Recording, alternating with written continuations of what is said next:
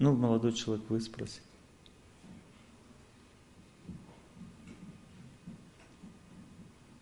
Большое за возможность задать вопрос. А, сейчас я буду с партнером делать международный проект, который ну, строит а, завод медицинский на другой стране. И у нас с ним общее такое мировоззрение, что мы можем браться легко за проект и его развивать. То есть довольно-таки быстро, с энтузиазмом. И сейчас появляется возможность также продвигать российские технологии ну, на зарубежный рынок. Параллельно другие открываются возможности, там, продукты российские продвигать зарубежный рынок. То есть все это очень интересно, потому что желание продвигать экологическую продукцию, товары, которые будут полезны людям. Уже есть, уже есть вывод по поводу вас. Сказать? Да. У вас очень хорошо действует судьба сейчас, хороший период, прямо супер в жизни. И она вас э, э, ну, размазала по древу. Вам надо выбрать что-то одно и вкладываться туда. Иначе все, что вы будете делать, размашет вашу концентрацию. Я понял. А, просто еще такой момент, что мой партнер, он как бы старший, ну, старший, это значит, что там свободно знает китайский, английский, немецкий, ну и так далее, намного более развитый, чем я в плане коммуникации, и имеет больше опыта. Я как младший партнер должен его прислушиваться и действовать совместно. То есть я должен выполнить роль, несмотря на то, что я как младший, но должен направить, получается, в одну струю. То есть как мне, как младшему, а, правильно сфокусировать не только свой фокус, но и его, ее. А мы всегда влияем на ситуацию настолько, насколько можем. И влияние это всегда означает доброта и спокойствие.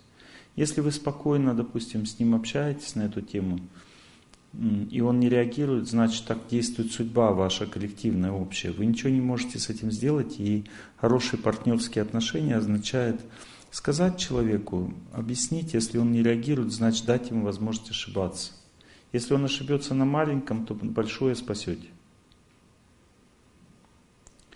Но суть движения всегда, вот вы говорите, я хочу построить завод. Ну и стройте завод. Потом вы говорите, я хочу сделать э, медицинский завод, да? Потом я хочу сделать э, питание, да? Но это же другое, правда? Это другое, просто вопрос, если можно построить, чтобы это было автономно, ну, то есть запустить производителя, ну вот смотрите, если это другое, значит тогда вы должны понять, что на каждый проект, который вы хотите делать, вам придется тратить свою судьбу, свои силы. И если вы сразу запускаете два проекта, то это означает, что вы рискуете. Может быть, у вас судьбы хватит и на 10 проектов, но так бывает очень редко. Обычно лучше делать так. Вы один как бы включили, видите, пошло. Запускайте потом второй. И следите за первым. Это, ну, в лучшем случае, если вы супер интеллектуальный, энергичный, талантливый, развитый человек. Но самый лучший вариант, который дает беспроигрышный вариант, это включиться сильно в один проект и прямо как бы довести его до конца. А, ну, как довести до возможности двигаться вперед, имеется в виду. Автономно более-менее. А потом уже включаться в другой. Потому что сознание человека никогда не способно ну, как на, двое, на двоих лодках поедешь, как бы ну, понял, порвутся сильно, штаны. Я понял, сильно включаться нельзя во все процессы. Во, вообще никак не надо включаться. Надо только в один сильно включаться и все остальное оставить в покое. То есть ваша проблема заключается в том, что вы, ну как бы вот один предмет схватили. Вы знаете, если все хватать подряд, первое, что ты схватил, вываливается из рук. Это так дети делают, они не соображают, идут там что-то берет, берет, у него падает все, что было до этого. Вот вы в таком состоянии сознания сейчас находитесь. Почему? Потому что судьба ваш, вас расплющила успехом. Вам кажется, что вы можете все, но это очень скоро закончится. Пройдет три месяца, и у вас уже не будет такая сильная карма, как сейчас. И тогда вы уже поймете, что вы не в состоянии тянуть все сразу. то, что сейчас вы хотите взять. А сейчас у вас все будет получаться. Но лучше сразу а, ограничьте себя, зная, что дальше судьба не будет так э, милостива к вам. Вы сейчас чувствуете, все получается. Вот это беру, получается, то беру, получается. А может еще что-то взять и будет получаться? Будет получаться. А еще можно? Вот. А, а можно, как там это в этой юмореске, а можно 5 килограмм взять? Можно, но испортится. Беру 5, пусть портится. Помните, на склад пришел, его развезло там.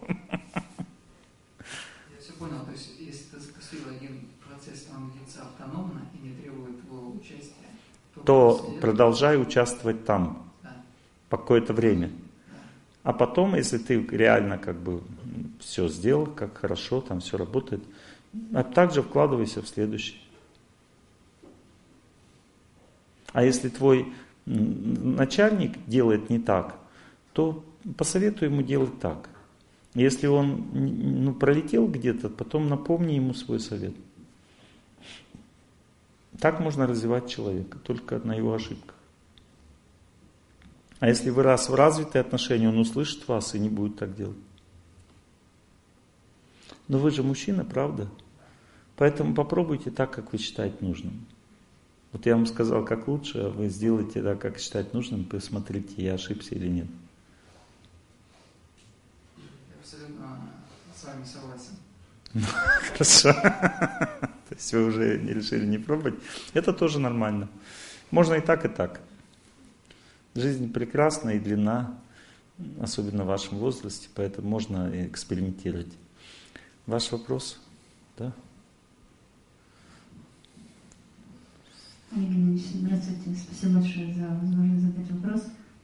Знаете, у меня а, сейчас идет очень тяжелый период жизни.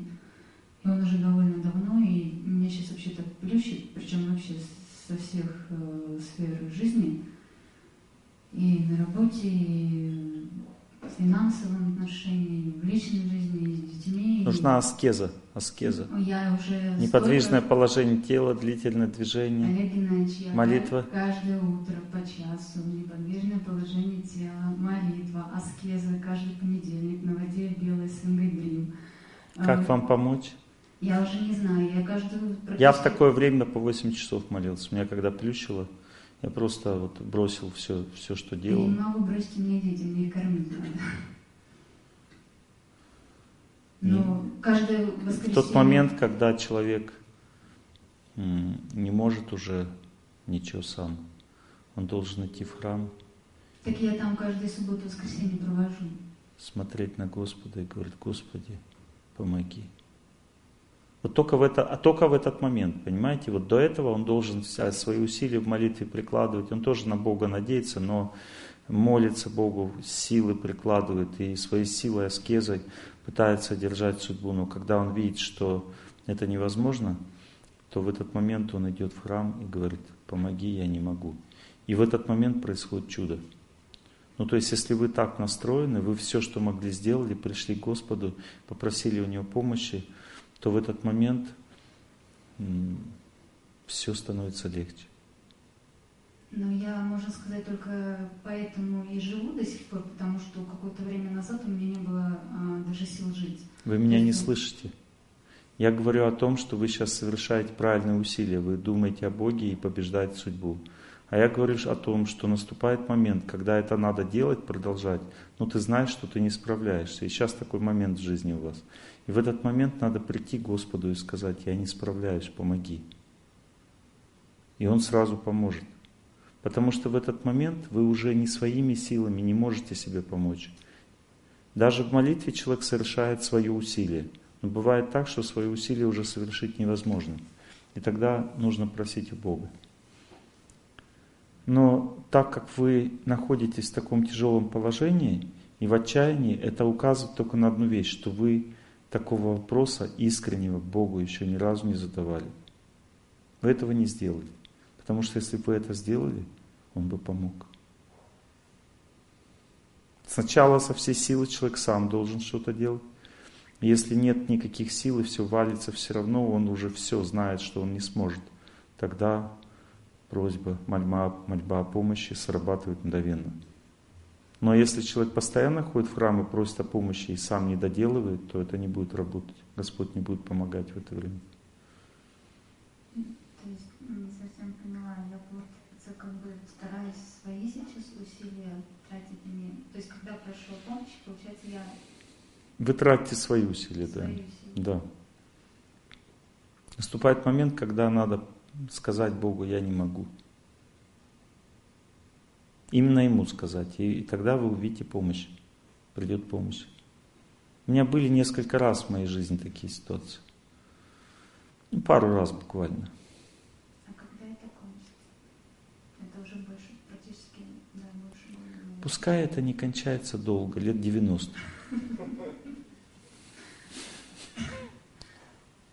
Я загадала желание, что я хочу эту жизнь прожить последнюю, потому что ну, это же не мы решаем. Вот я хочу, мало ли что я хочу. Я много чего хочу вообще.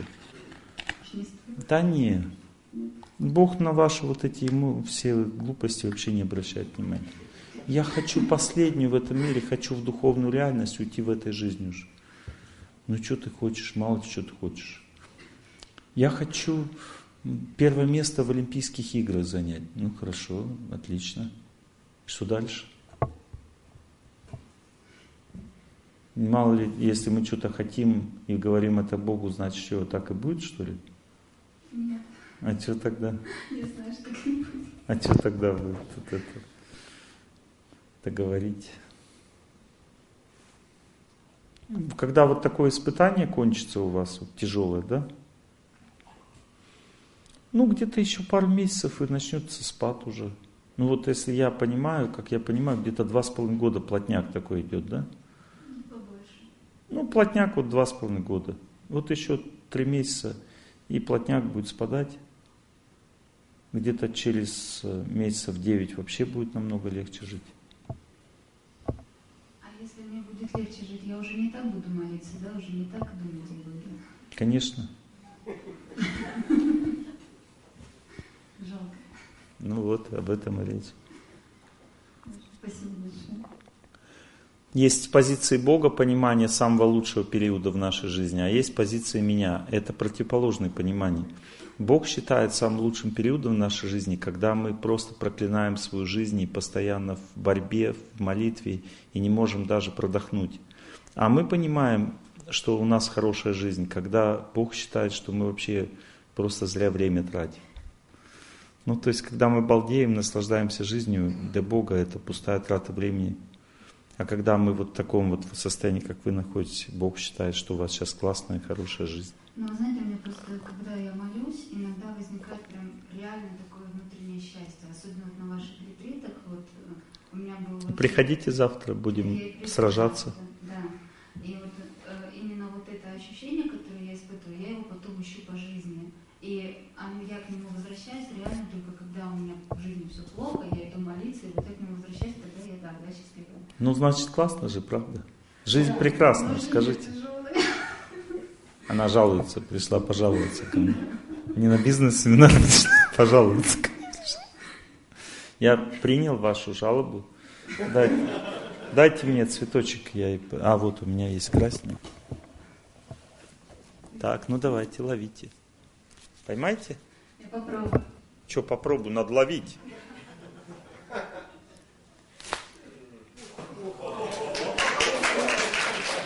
Цветочек выпал, да? Все, вам отдали все. Видите, это знак, то есть вы поймали, но цветочек улетел сам. Что это значит? Это значит, что вы должны попросить Бога о помощи. Потому что вы приложили все усилия, а цветочек улетел, и вам его отдали уже другие люди. Это знак, то есть, видите, вот подтверждение моих слов, что сейчас вы сами не справитесь. Нужно просто попросить Бога о помощи, и Он даст вам свою милость. Ладно, мои хорошие, давайте лекцию уже будем тему раскрывать.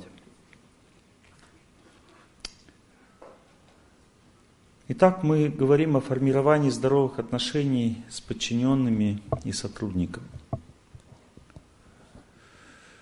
Здоровые отношения всегда бывают только у здорового человека. Ну, то есть с этого надо начинать, и это очень важно. Ну, то есть э, всегда отношения с подчиненными, это означает раздача себя. Ну, то есть, если я, ну, это надо тоже понимать, что в отношениях с подчиненными тебе никто не поможет, потому что подчиненные пришли кушать твою судьбу. Они пришли, ты как бы думаешь, что они тебе помогут разбогатеть, а они пришли кушать твою судьбу, подчиненные. И причем есть два типа едоков. Есть злые едоки, которые просто наглым образом съедают твою судьбу и потом выплевывают тебя как лишний инструмент. А есть добрые едоки, которые ну, как бы очень благодарны тебе за то, что они кушают твою судьбу. А среди подчиненных нужно оставить только добрых едоков вот, и убрать злых. И надо понять, что они все равно будут тебя кушать. Потому что когда руководитель очень сильно обижается на то, что подчиненные раздербанивают его психику, его состояние там и все прочее, он обижается, если на это, то будет еще хуже. Ну, то есть, вот когда, допустим, э, ребенок у мамы сосет сисю, и он ее подкусывает чуть-чуть еще, то это нормальная ситуация. Понимаете? То есть так живут все. Вот, допустим, э, я, я хожу в ручей купаться, у меня рядом с домом ручей есть, я сажусь туда, там заводь такая по пояс, сажусь туда, и сразу ко мне подплывают рыбки, рыбки и они начинают меня пробовать на, на, на вкус. Маленькие рыбки такие, просто меня, они привыкли ко мне, там каждый день хожу, и никогда их не трогаю, они подплывают и как бы ну, пытаются меня съесть, хотя я большой. Вот. А я это воспринимаю как любовь. Мне нравится, они меня пощипывают, мне хорошо. Почему? Потому что большие, большие рыбки не, не подплывали. Если бы щука такая какая-нибудь подплыла с зубами и меня попробовала на вкус, я вряд ли это воспринял как любовь. Ну, то есть вывод какой можно сделать из этого всего, что э, ну, содержи, э, бери рядом с собой таких рыбок, которые ну, тебя не кусают. Если рыбка какая-то тебя кусает, она большая, она с одной стороны большая, у ней массы много, то есть много пользы может принести, а с другой стороны она может тебя так прокусить, что потом мало не покажется. Или тренируй кожу, чтобы она была не прокусываемая. Ну, то есть, э, что-то надо делать с этим. То есть, и все подчиненные, они делятся на две категории, на, ну, как бы на две категории с точки зрения развития. Одни из них просто в наглую съедают вашу судьбу, пользуются вами для того, чтобы потом вас бросить. И это не поменять. То есть вы им рассказываете добрые слова, говорите, воспитываете их, ну, как призывайте их к здравому смыслу. Знайте, что вот это состояние подчиненного, желание вас скушать, не является заблуждением. Это уровень развития личности, а личность развивается десятилетиями, если не жизнями. Поэтому на себя брать задачу, ну, как бы этого человека призвать к нормальному восприятию мира и как бы дать ему возможность поменяться в вашей организации, это полное безумие.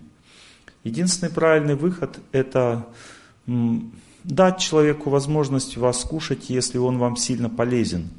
Ну, насколько надо быть аккуратно, ну, не, не пускать его горлу, там, глазам, там, где настройки как бы вашей жизни.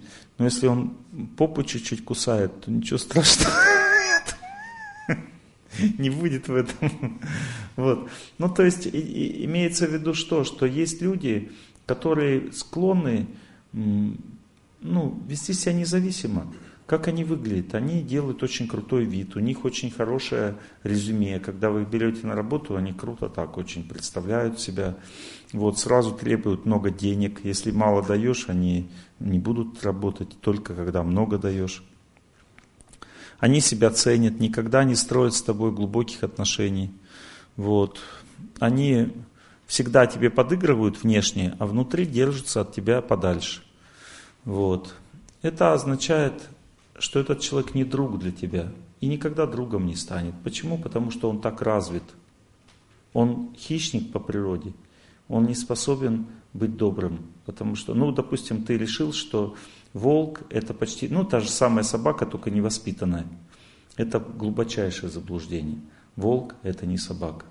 И даже если ты волчонка взял маленького и вырастил его, он все равно испортит тебе жизнь. Он, может быть, тебе горло не перегрызет, но перегрызет твоему другу. Знаете, это реальная история. Один человек вырастил волка, и он на его глазах загрыз его друга. Уже как будучи взрослым волком, он вроде с тобой-то вел себя хорошо, но с остальными он будет вести себя как волк.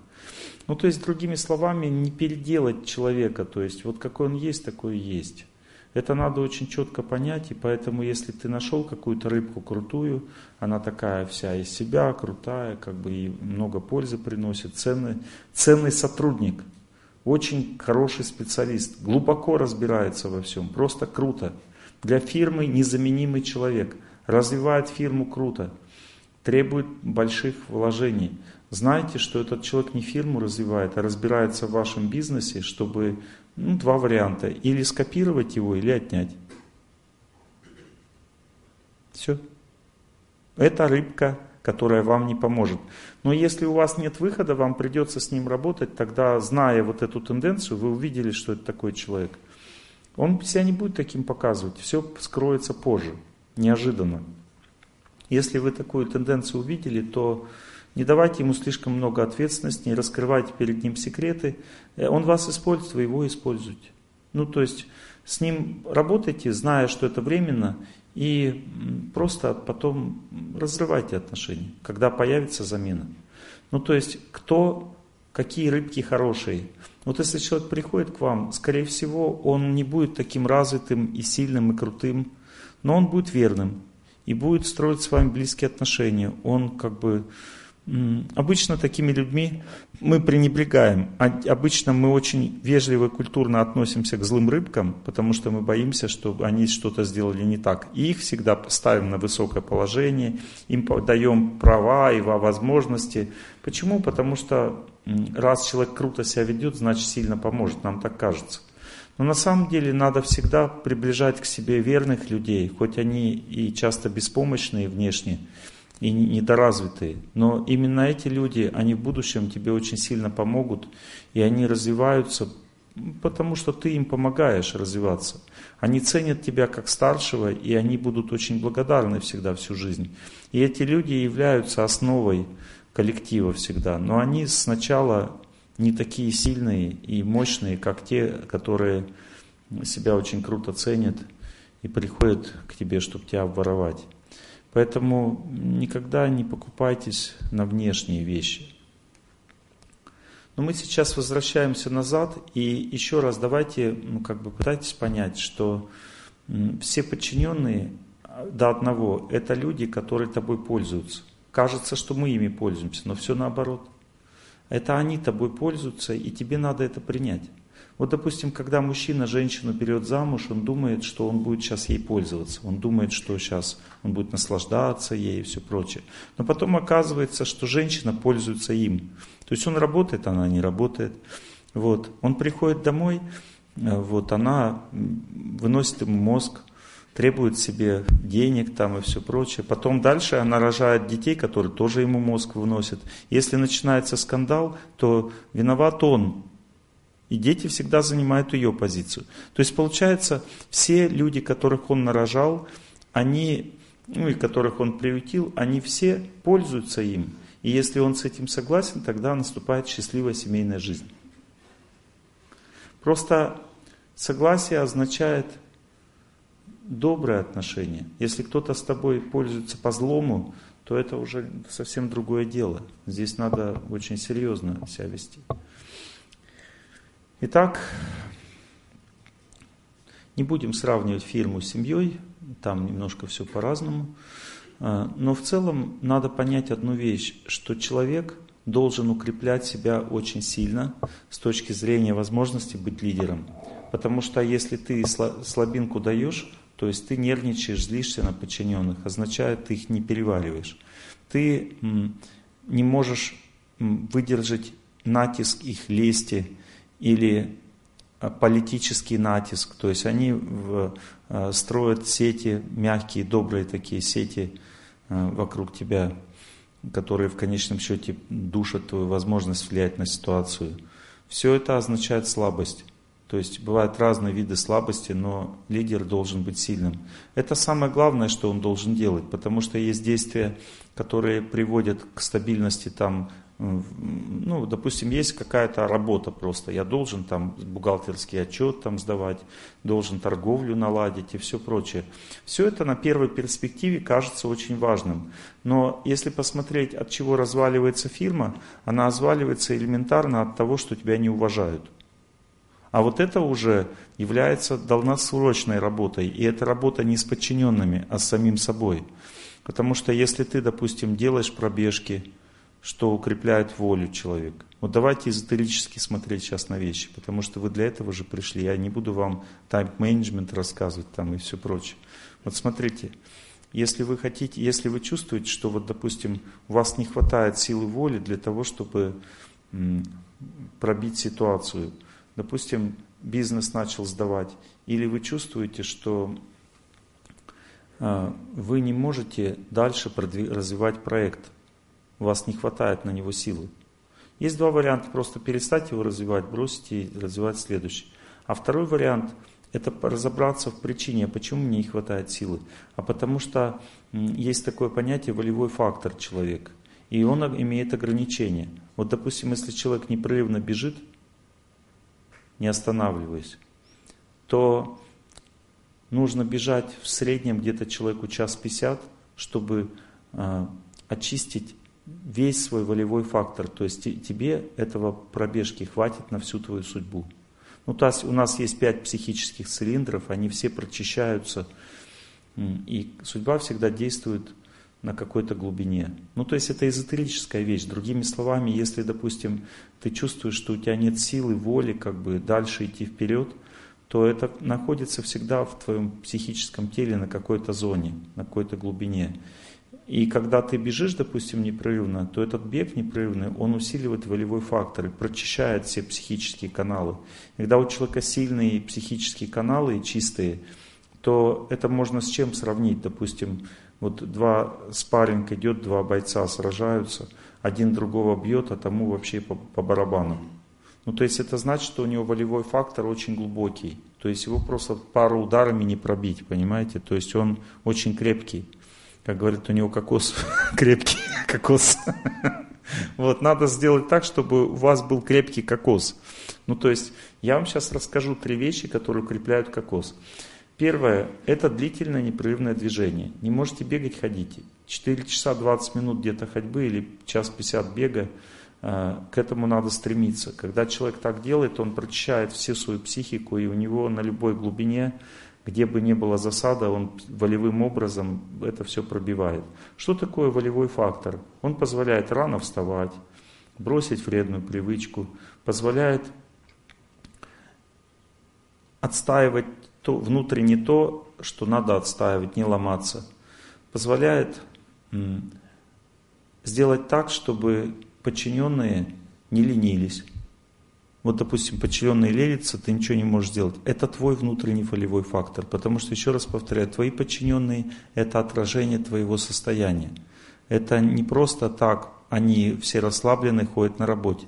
Это значит, у тебя на них не хватает силы. Твоя жизнь не соединилась с их жизнью. Твои подчиненные – это ты, это твоя судьба. Но твоя судьба может быть не управляться тобой или управляться. Кто такой лидер? Это человек, который управляет судьбой. Это означает, что управление происходит на тонком плане. Александр Македонский перед каждым сражением сначала молился. И когда он в молитве чувствовал, что он победил, он успокаивался дальше. У меня был один интересный разговор с одним а, боксером, который в своей жизни ни разу не проиграл. Он знаменитый человек, известный.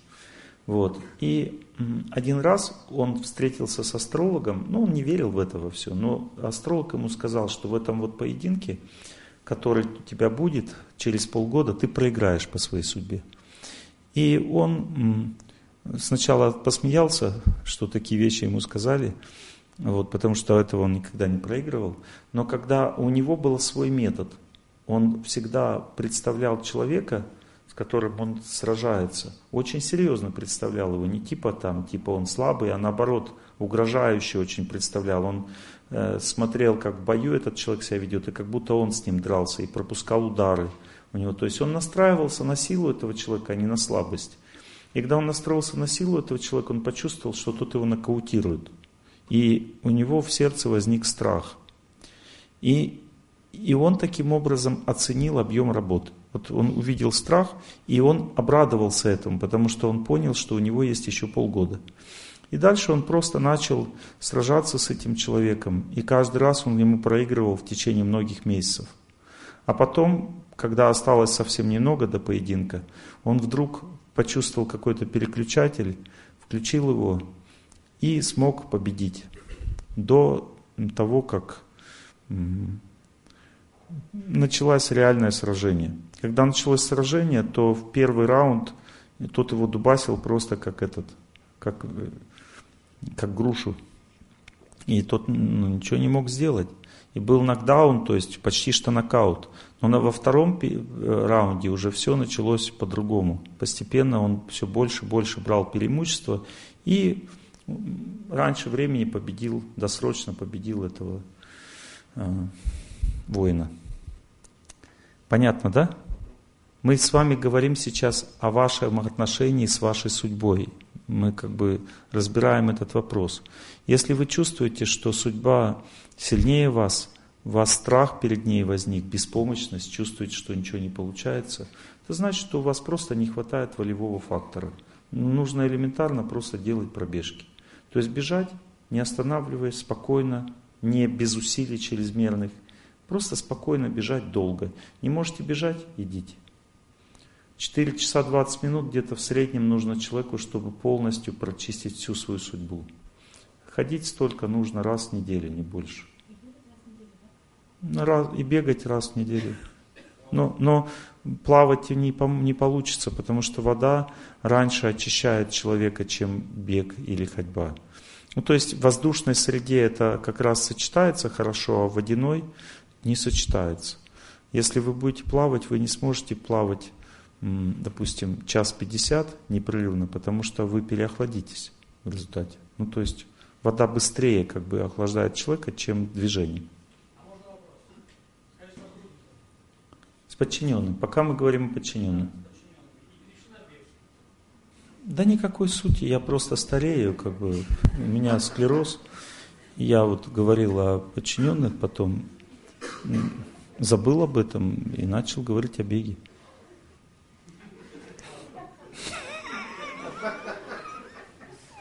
Сейчас я объясню. Я буду шутить на лекции, вы не, не, не, не, не обращайте внимания. Люди три часа сидеть, надо же посмеяться иногда. Суть заключается в том, что подчиненные – это часть твоей жизни. И когда, допустим, подчиненный начинает вести себя жестко, грубо, и ты ничего с этим не можешь сделать, то это не решается просто усилием, которое ты совершаешь по отношению к подчиненным, потому что это приводит к скандалу, то тебе нужен какой-то энергетический запас. Я предлагаю метод, который дает возможность этот запас установить. Если человек длительно, непрерывно двигается, то в какой-то момент, в какой-то момент подчиненный во время движения появляется у него перед глазами. Это означает, что вот его судьба, она столкнулась с ним, и ты, идя, когда ты идешь, и тебе не хочется идти дальше. Ты чувствуешь, что у тебя нет силы. И подчиненный встал. И в это время у тебя с одной стороны нет силы, а с другой стороны в психике стоит вот этот человек. И когда ты идешь дальше, ты волевой фактор свой делаешь сильнее, чем его способность тебя задавить. Я вам рассказываю метод, который позволяет быть очень сильным в отношениях с младшими. Потому что если человек не имеет такой силы, то он э, не, вы, не выигрывает ситуацию. Допустим, вы пришли на мою лекцию первый раз и думаете, ну ты шизофреник, Олег Геннадьевич. Может быть, это и так. Но я вам рассказываю практические методы, и если вы их будете использовать, вы увидите практический результат. Давайте сейчас спросим, кто из вас практикует длительную ходьбу и заметил, что вы справляться начали с подчиненными ситуацией, Ну, пожалуйста, видите, куча народу. Ну,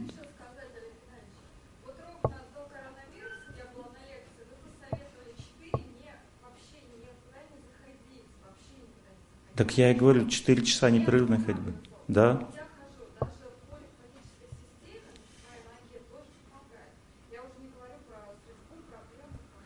А мы говорим сейчас о, по руководству. То есть, если, если человек чувствует, если человек чувствует, что он не справляется психически с ситуацией, у него его продавливают. То есть есть три способа не справляться. Первый способ – меня продавливают. Второй – я не могу терпеть кого-то. И третий, я не понимаю, что делать.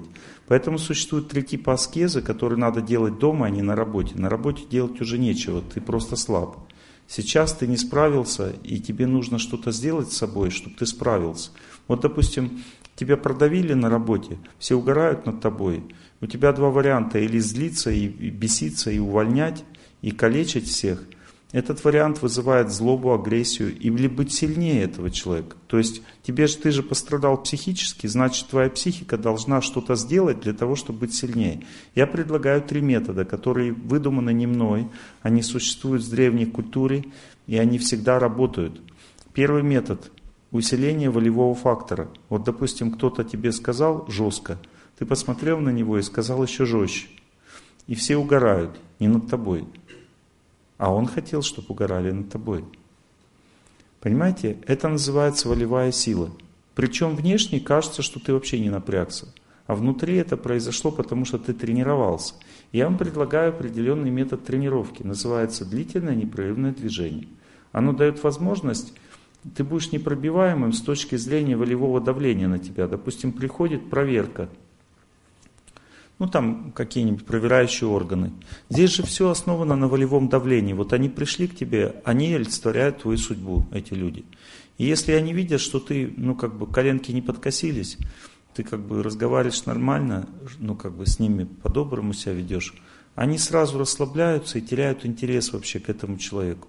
Им важно, чтобы ты испугался. Если ты испугался, значит, значит а у них есть там, ну знаете, как вот, вот знаете, вот допустим, хищники прибегают, два тигра, допустим, к медведю. И вот они дальше пробуют его на, на зуб. Если они, они видят, что он очень смело сражается, когтями как бы шурует, то дальше им неинтересно. Ну зачем, как бы, даже если они его съедят, то какой ценой там, пор, им порвут всем там фейс, там еще что-то, ну неинтересно. Они лучше найдут другого, который не сопротивляется. Вот так работает система. То есть судьба всегда испытывает человека, и если человек проходит испытание, она просто отступает и все. Она дальше ничего делать не будет. Но если человек показал слабинку, а почему он показал? Потому что он не тренированный. Он не умеет судьбой и, и, ну, как бы, отношения строить. Да?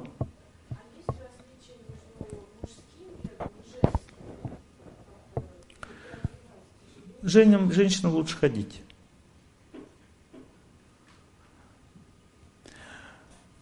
Ладно, движемся дальше. Мы не будем в бег углубляться. Я сейчас много чего хочу сказать за одну лекцию. Мы говорим о разных вещах. И первое, что я хотел сказать, это э, стать сильнее, чем коллектив. То есть я вам предлагаю, как это делать. Второе, второй момент – это терпение. Терпение побеждается, ну, как бы, терпение – это означает, что подчиненный, допустим, ведет себя неправильно, ты выходишь из равновесия, злишься на него, портишь себе репутацию. Означает, у тебя не хватает терпения, то есть ты не перевариваешь этого человека. Вот, допустим, ты поел какую-то пищу, у тебя понос. Что это значит? Ты ее не вытерпел, не переварил. Так и человека можно не переварить, у тебя пошел понос, ты начал ругаться там и показал себя не в правильном свете. Терпение – это сила, которая тренируется. Она тренируется неподвижным положением тела. Если вы, допустим, встали и не можете стоять даже пяти минут, значит, у вас нет терпения психики. И вы будете от этого страдать всю жизнь. Можно любое положение, самое простое – это просто стоять. Если ну, как бы вам хочется посложнее, есть йога, там разные упражнения. Каждое упражнение имеет свои виды терпения, это целая наука. Вот, например, если человек, ну, для смеха опять. Если человек вперед складывает ноги, стопы вместе, колени разносит вот так по бокам и чуть-чуть полусогнутая спина. Это называется поза бабочки. В этом положении человек имеет способность вытерпеть противоположный пол. Ну и что это значит? Это значит, что у тебя половые расстройства заканчиваются, или, э, допустим, ты не можешь, не будешь не так влюбляться, чтобы у тебя крышу срывало, или, э, допустим, ты не бросишь жену, то есть девушки тебя не уведут из семьи. Ну, то есть этот вид терпения вот предназначен для этого. Когда человек стоит, просто стоит, то этот вид терпения, который он вырабатывает, дает возможность быть спокойным, ну, просто терпеть то, что на тебя валится. А если ты стоишь на коленях, и, и, допустим, это положение практикуешь, то ты можешь терпеть и при этом вообще не расстраиваться. Это называется смирение. Ну, то есть, что такое смирение? Это тоже вид терпения, при котором ты привыкаешь к ситуации, ее уже не терпишь. Вот, допустим, можно э, надувать щеки, как бы терпеть, а можно вообще не обращать внимания. И вот когда человек стоит на, стоя прямо, он м, обращает внимание. А когда стоит на коленях, он не обращает. Вы скажете, всегда надо тогда на коленях стоять? Нет. Потому что иногда нужно принять человека, а иногда надо терпеть. Бывают такие подонки, которых принимать нельзя. Их можно только терпеть. Если ты его примешь, то ты ну, как, потеряешь себя просто. Поэтому перед подонком на коленях не надо вставать, надо стоять прямо. Понимаете, то есть и то, и другое надо. А есть еще поза алмазов, в которой ты вырабатываешь волевой фактор, ты уже не, не терпишь, а пробиваешь судьбу психически. Вот, допустим, если тебе проверяющие сказали, что они придут тебе проверять, ты в позу алмаза сел, помолился и почувствовал облегчение. Это значит, что они не придут. А если придут, то ничего не увидят. Понимаете?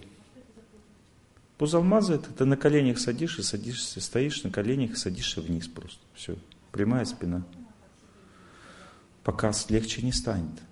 Ну, то есть, если говорить технически по максимуму, то а, вот, допустим, где-то 15 минут неподвижного положения тела приравнивается к 22 минутам бега. Ну, то есть за 22 минуты бега прочищается один психический цилиндр, у нас их 5. То есть 22 минуты умножить на 5 получается час 50. Это как раз то, что нужно для того, чтобы весь организм очистить. Точно так же действует 15 минут неподвижного положения тела. Умножить на 5 получается меньше. Где-то час 20 это максимум. Итак, неподвижное положение тела нужно для того, чтобы терпеть, для того, чтобы пробивать ситуацию, нужно длительное движение, и для того, чтобы во всем разобраться, нужен пост на воде. Когда человек постится на воде, максимальный пост 2,5 суток. Это означает, что ты все психические цилиндры пробиваешь. Я не буду в этой эзотерике вас погружать сильно, просто знайте, что на разной глубине судьба действует. Иногда ты попастился сутки, но все равно ничего не понимаешь. Значит, надо поститься больше. Когда ты постишься полутора, ничего не понимаешь, постись, но когда ты два с половиной суток постишься, ты все поймешь. Потому что когда человек постится на воде, у него прослетяются не только кишки, но также и мозги. Потому что пост, он очищает человека со всех сторон. Если человек не понимает что-то, он не может разобраться. Это значит, что у него затуманено сознание. Потому что если оно не затуманит, человек обязательно во всем разберется.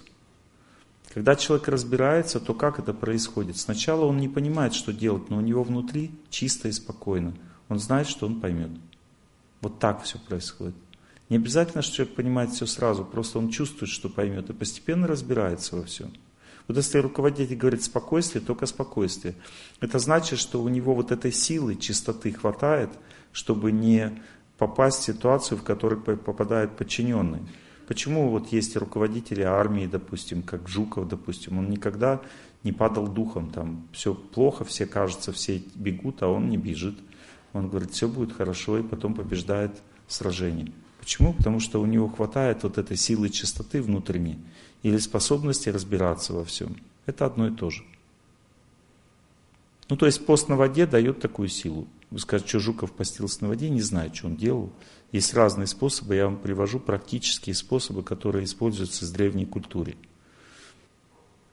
Вы же знаете, что древние люди, они как делали? Они совершали паломничество длительное по святым местам, постились и неподвижно стояли. Вот три вида основные практики. Они все имеют какой-то глубокий смысл, я вам его рассказал.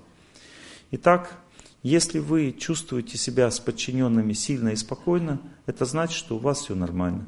Если есть какой-то просев, посмотрите в какой зоне. Или в зоне волевой, или в зоне терпения, или в зоне способности понять, что с ними делать. Все. Если никаких просевов нет, значит у вас все нормально, вы ведете правильный образ жизни, у вас образ жизни хватает, ваш образ жизни хватает на данный момент времени, потому что судьба может пригрузить вас когда-нибудь и будет уже не хватать. Сейчас хватает, и поэтому все нормально. Итак, вера в свои силы нужна человеку для того, чтобы управлять коллективом. Вера в свои силы не означает ходить петухом там, или конем, вот. Вера в свои силы, скромное поведение внешнее, а внутри быть очень сильным и контролировать. Если ты лидер, руководитель, контролируй. Ты сильную позицию подчиненным имеешь или нет. Ты пришел в коллектив, смотришь, тебя прогибают, продавливают, над тобой смеются. Значит, судьба пришла к тебе в гости и сказала, ты слаб. Ну хорошо, тогда начни делать то, что усиливает тебя. Делай это больше. Понятно? Но не перед подчиненными. Не то, что вот вы пришли на работу, чувствуете, что вы терпеть не можете, встали возле дерева там и стоите, когда идет рабочее время, да, они скажут, ну он уже придурок полный. Лекция Олега Геннадьевича наслушался, стал сектантом. Ладно. Как в отношениях с младшими распознать человека и выбрать стиль отношений с ним? А нет необходимости специально это делать. Все познается просто в течение жизни.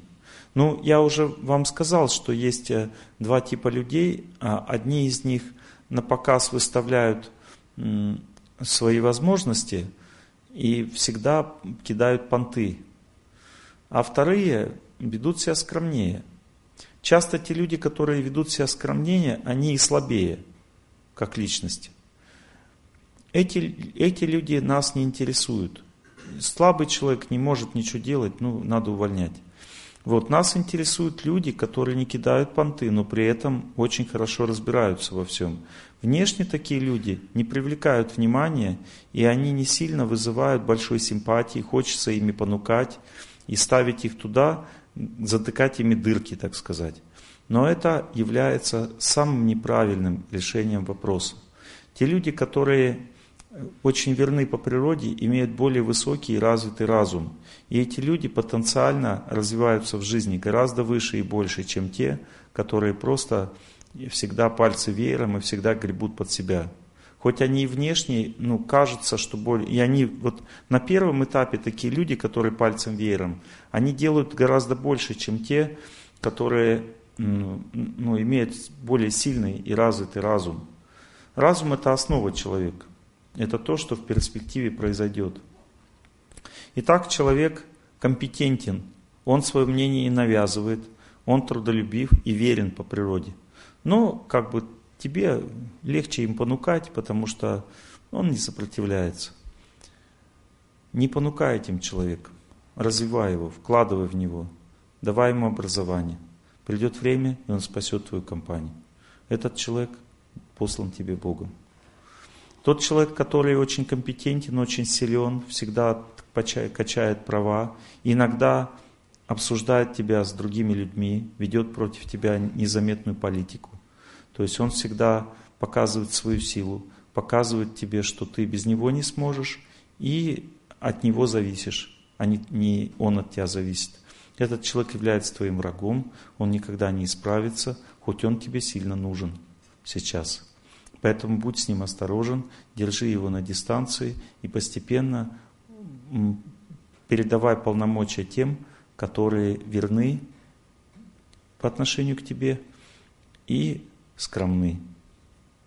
Вот верные и скромные люди являются милостью Бога. А на понтах, которые могут много, это все те, которые тебя обязательно кинут. И не надо думать, что есть исключение. Вот, допустим, вы говорите, а у меня будет исключение. Ну, посмотрим, будет оно или нет. Потому что все определяет разум. Сильный разум всегда имеет скромную природу, верную природу, чистую природу. Приведу пример. Один мой знакомый, он, ну как бы я сказал, что ему, что кроме вот этого всего, что время покажет просто события, он спросил, мне этого недостаточно, я хочу развивать людей прямо сейчас. Я говорю, хорошо, отлично, Развивать людей можно, когда они могут развиваться. Тебе надо проверить, могут они развиваться или нет. Он говорит, как проверить? Я говорю, ну проверить, допустим, моими лекциями. Но это не обязательно всем так делать. Во-первых, лекции не будут слушать люди среднего и младшего звена. То есть, если у вас небольшая фирма, может быть, нет смысла делать этот эксперимент. Но в данном случае этот эксперимент делался с руководителями. То есть, потому что это всегда по определению люди интеллектуальные. Ну, то есть он взял, включал отрывок по лекции по управлению, там какие-то, ну, нравственные лекции, естественно. И, ну, как бы 10 минут, 15, и дальше обсуждал с своими подчиненными. И он смотрел, что есть люди, которые вообще, они, они нервничают, когда это происходит. Это значит, что эти люди не имеют вообще никакой наклонности к развитию. И у них нет э, желания быть чистыми, совестными по природе. То есть они хотят просто тупо, э, как это, вышибать бабло там, или грести. Ну, то есть это эти люди не перспективные по определению. Хотя они, понимаете, есть сильный ум, а есть сильный разум.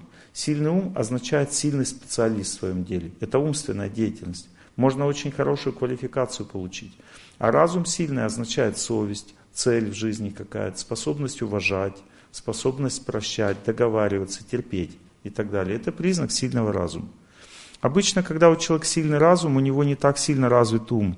Потому что все вместе развить очень сложно. Понимаете, или туда идет энергия, или сюда.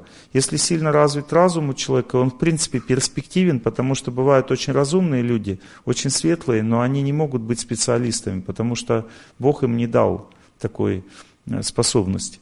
Ну, как бы держите их где-нибудь, но не обязательно их там в топ-менеджмент какой-то там, в серьезные структуры э, посылать. Но если вы видите, что человек развиваем, и у него сильный разум, вот в этих надо вкладывать.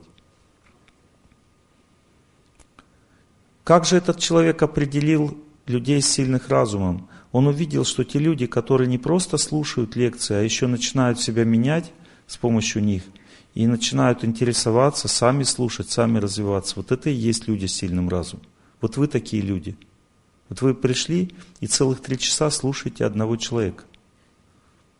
Неважно, какой разум у человека, важно, какой у вас. Если человек может три часа слушать и анализировать, это значит, что он имеет сильный разум, потому что человек со слабым разумом всегда спорит внутри себя, протестует и топает ногами. У него нет возможности принимать чье-то мнение.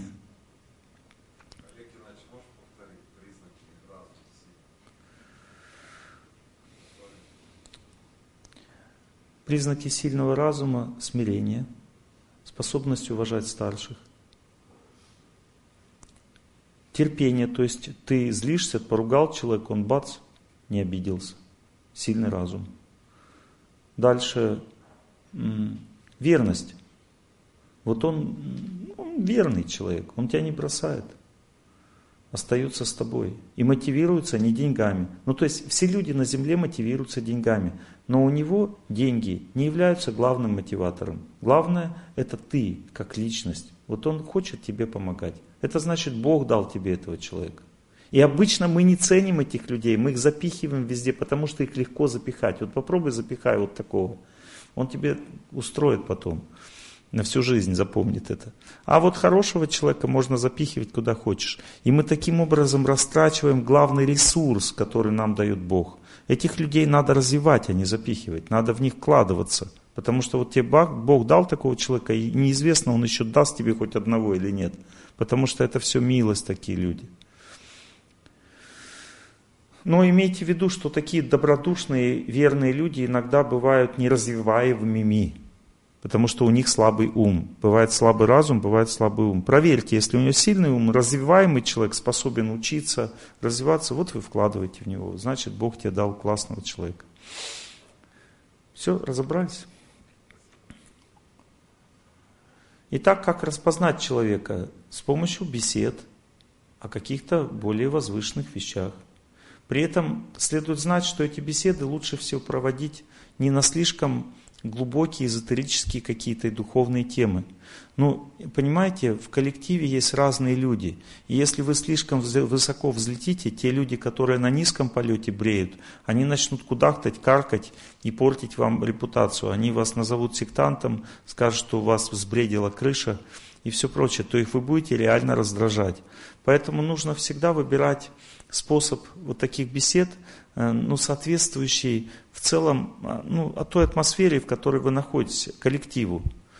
Ну, допустим, вот этот человек смел, он там начал ставить мои лекции, хотя многие там и каркали на него. Но он всех сохранил, послед... Э, подчиненных, и начал постепенно развивать тех, кто включились в беседу и развивались как личности. Он начал в них вкладываться и не прогадал. Эти люди стали костяком в него. Они его окружили как бы и стали для него командой, которая его не бросила. А все остальные, естественно, постепенно отвалились. Итак, кто такой старший? Старший это тот, кто сильнее, мудрее, опытнее, добрее и нужнее. Если вы такой человек, значит вы старше. Если вы слабее, а, не, не мудрее, не опытнее, не добрее и не нужнее, значит вы не старше. Или старше, но не во всем. Прежде чем руководить людьми, надо стать старшим, иначе это все не, из этого ничего не получится. Некоторые думают, что единственное, что нужно для того, чтобы быть старшим, это иметь деньги. Вот как раз это самое неправильное представление. Если у тебя много денег и нет мозгов, то эти деньги все захавают твои подчиненные, и ты будешь потом выплачивать. Они просто между пальцев все уйдут и все. Поэтому качество человека определяют успех. Деньги тоже нужны, конечно же, но как вторичный фактор. Приду пример. Допустим, Александр Македонский разок победил армию Дария, у которой было 350 тысяч воинов, а у него было всего 40. То есть денег было меньше. Но при этом больше было другого качества. Качества. Они выстроились клином и пошли прямо на пролом к Дарию. И потом Александр Македонский бросил в него копьем и чуть не убил его. Тот испугался, развернул свою колесницу и поскакал прочь, потому что те напирали. Еще немножко минута, его просто бы раздавили. И так как он побежал прочь, у него была наемная армия, они все были деморализованы немедленно. Вся его армия огромная была деморализована – и в результате она проиграла. Такое простое событие показывает качество сильнее количества всегда. Отношения с младшими. Младшие всегда проявляют себя в отношениях в трех всегда фазах. Первая фаза – это невежественное поведение. Допустим, младший злится на тебя, обижается, а, угрюмо себя ведет, ленится – не выполняет свои обещания, если это несколько раз повторилось, значит этот младший находится в состоянии невежества. Надо с ним делать максимальную дистанцию. То есть никаких разговоров с ним не надо проводить, ни ему никаких нравоучений читать. В отношениях с этим человеком работает только закон. У вас должно быть все прописано, за какое нарушение идет какой поступок. И следуйте этому неукоснительно, пока человек не испугается. Испуг может перевести человека из невежества в страсть, а из страсти в благость. Ну, то есть, если человек испугался, вот невежественный, то тогда можно с ним строить э, более близкие. Ну, поставьте, хорошо, спасибо. Можно строить с ним какие-то другие отношения. Итак, первый уровень отношений – это максимальная дистанция от человека, строгость, абсолютная строгость, никаких выяснений отношений, потому что если с этим человеком выяснять отношения, то ты разрушаешь весь коллектив. Он начинает орать, визжать, злиться, депрессировать, обижаться, спиваться, э, воровать, то есть писать тебе в штаны, короче. Ну, то есть ничего хорошего, нет смысла. Ну, то есть нужен, допустим, этот человек, без него, ну, допустим, у некоторых вот вообще на работе, э, они там, у них бригада грузчиков, допустим, это в основном невежественные люди. И с ними нужно максимальную дистанцию, все по закону, то есть никаких, э, ничего личного, все по закону. Вот. Добрые, спокойные отношения, можно с ними шутить, но при этом не надо им говорить о политике партии. Бросать мешки не хочешь, штраф. Не хочешь больше, увольнение. Все. Простой разговор. Теперь люди в страсти. Следующая категория людей. Это понимать другой слой вообще восприятия существования мира.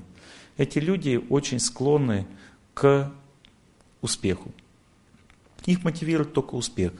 Эти люди склонны развиваться очень сильно, склонны учиться, стараться, но цель одна только – успех. Они хотят денег. Для них успех означает деньги. Они стараются очень эффективно выглядеть, стараются показать внешне себя очень сильно, стараются вести себя так, чтобы как бы, ну, вызывать в себе максимальное какое-то уважение внешнее и так далее. Вот, как строить с людьми с этими отношениями? Деловые отношения. Деловые означает ставить перед ними задачи, сильно э, нравственные беседы вообще не бесполезно с ними вести. Вот, деловые задачи, если человек э, начинает наглеть, а все люди в страсти склонны наглеть, тогда нужно его припугивать чуть-чуть по-доброму. Ну, так, допустим, шуточку сказать, что вот так не надо делать, у нас иногда штрафуют за это.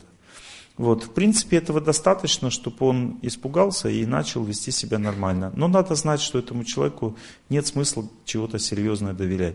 Эти люди мотивируются только деньгами. Когда у вас в компании просев, эти все люди, они выветриваются. Потому что вы не сможете их удержать. Люди в страсти всегда хотят только успеха. Они живут ради успеха. И они верят в успех. Ну, то есть, если человек верит в успех, вот успеха нет, значит, верить не во что у него теряется вера, уходит. Все. Это значит, что эти люди временно будут с вами. Они никогда не будут долго. Есть люди в благости. Что это за люди? Это люди, которые а, мотивируются вашей целью в жизни, вами как личность, отношениями мотивируются. Они мотивируются, ну, также деньгами, как все люди на земле, но это для них не главное. Вот.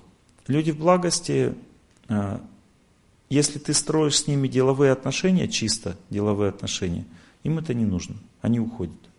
Потому что люди в благости, они хотят другого. Они готовы тебе отдать, но ты должен быть с ними, строить с ними ближе отношения, вкладывать в них личностно, а не чисто формально. Ну то есть для людей в страсти формальные отношения супер просто. Они нужны, эти люди, страсти, это основной костяк людей, вы благостных не найдете много. Но с ними деловые отношения, законы, а, инструкции, деловой тон с ними, они очень сильно ценят, уважают. Как только вы к человеку страсти начали, Вась, как дела, привет, сразу начинает пользоваться человек вами, начинает прогибать вас, чего-то просить. Если вы не дали, он начинает злиться, обижаться, все. Вы нарушили э, вето, ну, переступили черту, через которую нельзя переступать. То есть, если у человека разум в страсти, с ним деловые отношения, дистанция, и, как бы, конечно, его надо поощрять материально, там, хвалить, там, или немножко, ну, как бы, немножечко в строгости, там, ну, то есть, вы знаете, это все нужно. Но человек благости тоже, он тоже есть инструкции, деловые отношения, все. Но он мотивируется только добротой. Вы, допустим, подошли к нему, говорите, Василий, как дела? Как у тебя семья? У тебя все нормально в жизни вообще? Я так рад тебя видеть, давно не разговаривали. Все, три секунды добрых слов, и этот человек для вас сделает все. Потому что он мотивируется только отношениями. Человек благости не мотивируется ни деньгами, ни положением в обществе, ничем. Это ему нравится все, но это для него не главное в жизни. И именно только люди в благости являются самыми верными людьми. Они в момент кризиса в производстве все смотаются, кроме этих людей. Они останутся и будут тебе помогать, если ты их продолжаешь относиться к ним в соответствии с их развитием, А они имеют максимальное развитие, эти люди, с точки зрения разума и сердца. Разобрались? Три вида отношений жестко и твердо держать. Человек, допустим, сплетничает против вас, он шуры-муры против вас разут, это значит, что он, он может быть не невежественный человек, но он отношения строит с вами в невежестве. Это значит, что надо его по максимуму держать на дистанции, даже если он для вас очень много делает. Почему? Потому что если вы чуть-чуть приблизите к нему, себя к нему, он будет харк, не просто плевать, а харкать вам в лицо. Понимаете, он будет наглеть, вести себя очень жестко, понимаете, и хотят тать истерики. Почему? Потому что он не способен пока еще как личность на другие отношения. Если человек против вас сплетничает, разводит вот эти все вот, ну, вы знаете, что он вас критиковывает за спиной, а внешне, а в, как бы в лицо ведет себя хорошо, это значит, что этот человек не способен по вашей судьбе с вами строить глубокие отношения. Максимальная дистанция, иначе будет только хуже. Он может быть хорошим человеком, допустим, он не деградант, там, не пьяница. Но с вами, в вашей судьбе, он ведет невежественную роль. И вам надо с ним быть очень осторожным. Вообще, лучше всего человеку, который критикует старших, жестко критикует, сразу дарить весь мир. Ну, то есть, найти способ, ну, всегда же можно найти повод, э, как бы, уволить человека. Вот надо найти какой-то повод и уволить, потому что он вам не поможет в жизни. Этот человек разрушает атмосферу, это самое главное, что у вас есть. Понимаете, вот почему, допустим, в одном коллективе люди легко работают, а в другом вообще не хотят работать. Это зависит от атмосферы. Атмосферу создают э, люди. И, и как бы однозначно будет какой-то человек недовольный во в любом коллективе. Но вопрос только степени. Если степень очень высока, и он постоянно бубнит, то э, и атмосфера такая, что у людей теряется энтузиазм работать, потому что он гасит этот энтузиазм, гасит. Вот представьте себе, допустим, идет лекция, да, вы внимательно слушаете, записываете, и какой-то человек сидит и постоянно портит атмосферу. Ну, не имеется в виду э, на уровне воздуха, а, ну, то есть он там насмехается надо мной там или что-то говорит. Вам приятно будет слушать лекцию? У вас будет хорошая усвояемость материала? Я буду нормально, расслабленно себя вести, спокойно? Нет. Вот это и означает.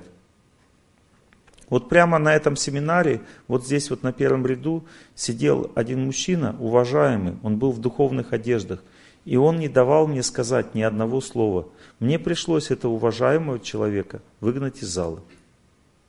Ну, это было несколько лет назад. И я это сделал, потому что у меня не было другого выхода. Я пытался с ним как-то договариваться.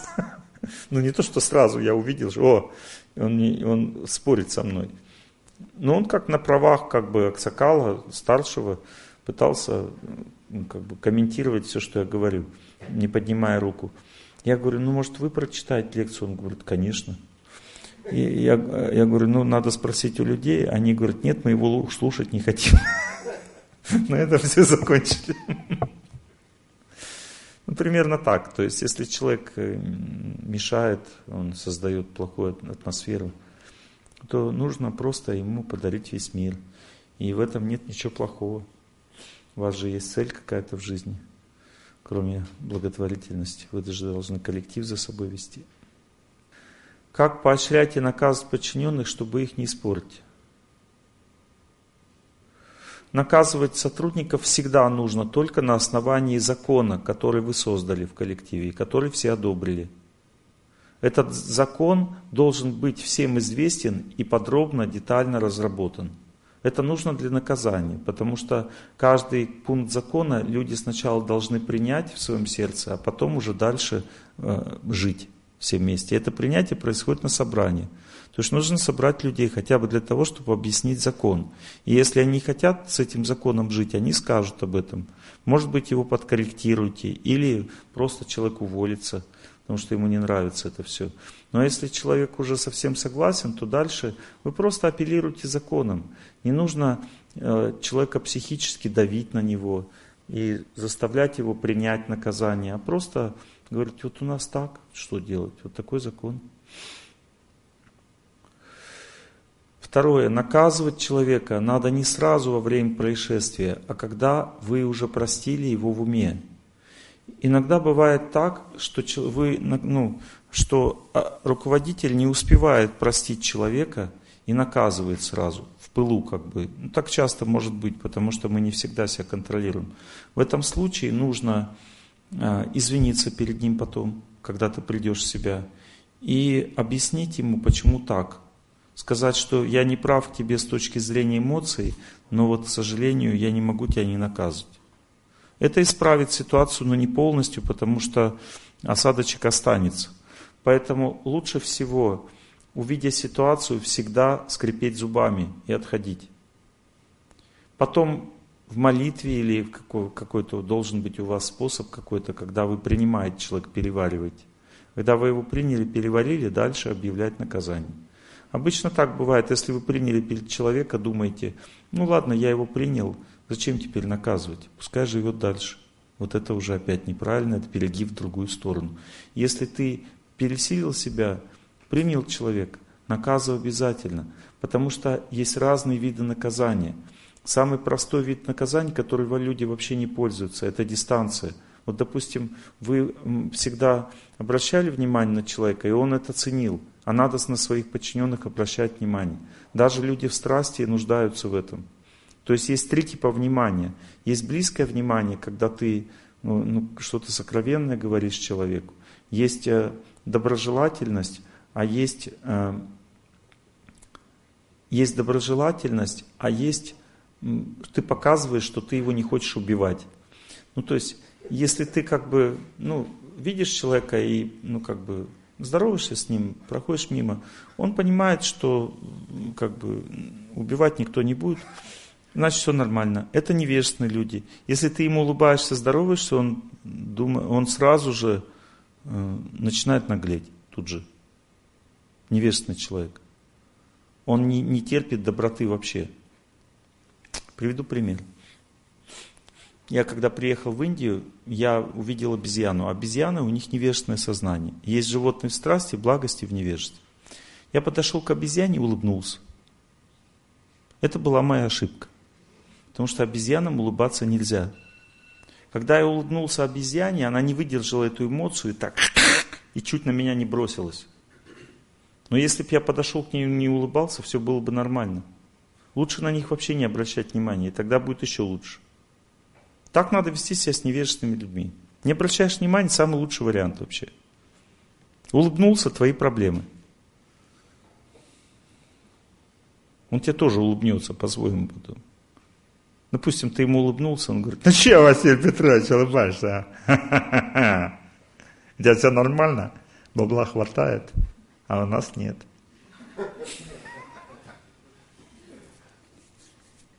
Понимаете? То есть лучше бы не улыбался. И сразу атмосфера создается определенная, что вот несправедливость у нас на предприятии. Люди в страсти нуждаются в добром, добром взгляде. С ними не надо об абсолютной истине говорить. Им нужно просто добрый взгляд. Здравствуй, Василий Петрович, я рад тебя видеть. Чуть-чуть приобнять человека, добрый взгляд. Никаких личных бесед. Просто поздоровался, пошел дальше. Дальше деловые отношения. Люди в благости нуждаются в твоей искренности.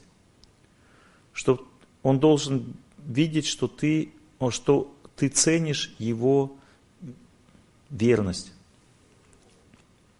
Нужно какие-то слова серьезные. Как у тебя дела? Как семья? Как твои цели в жизни? Две минуты. Достаточно на много-много дней этому человеку. Итак, наказание не сразу. Это очень-очень важно. Человек провинился, нужно срочно наказывать. Успокойте себя. Успокойте себя, это очень важно. Потому что если вы не успокоите себя, то он не будет воспринимать наказание как правильное что-то, и никто не будет воспринимать. Все будут воспринимать ваши эмоции, все будут воспринимать ваше насилие. Насилие как основу поступка, а не наказание как основу поступка. Наказание нужно, потому что оно указывает на порядок. А насилие всегда указывает на то, что ты не любишь людей. Значит, ты не имеешь права наказывать просто и все.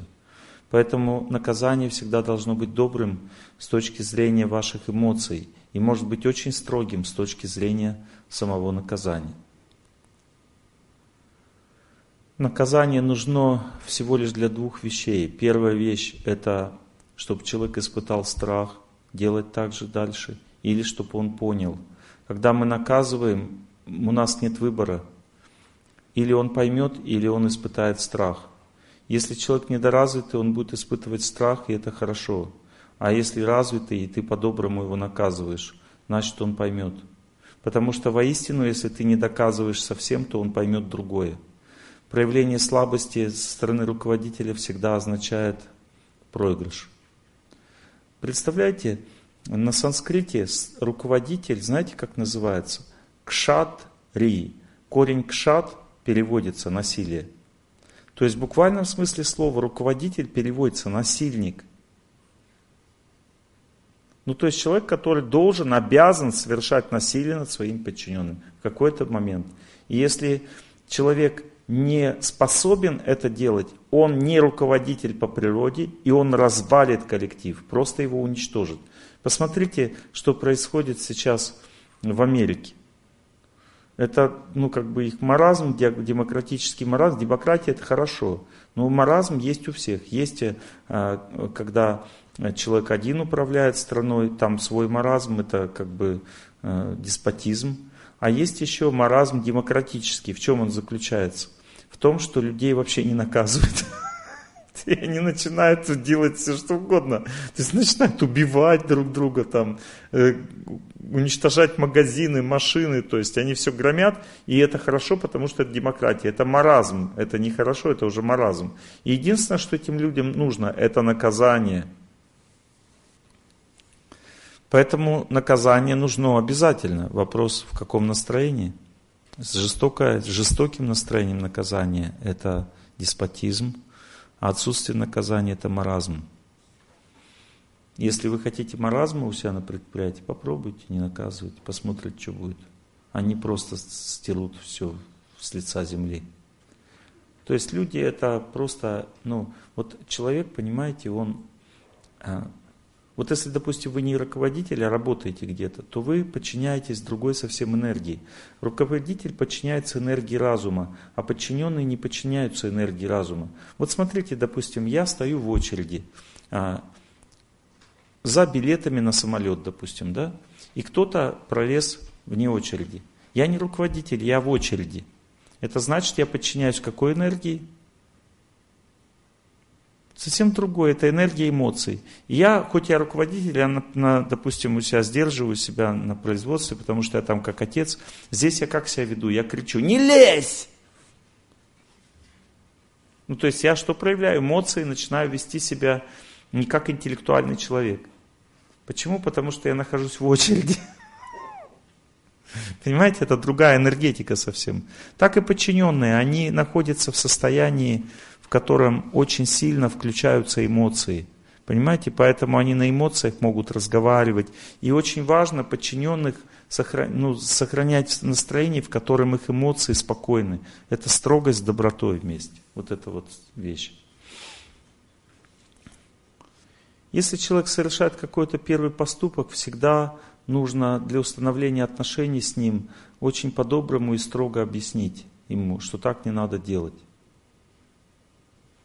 Вот обязательно ему сказать по-доброму, что будет, если он совершит этот поступок вновь.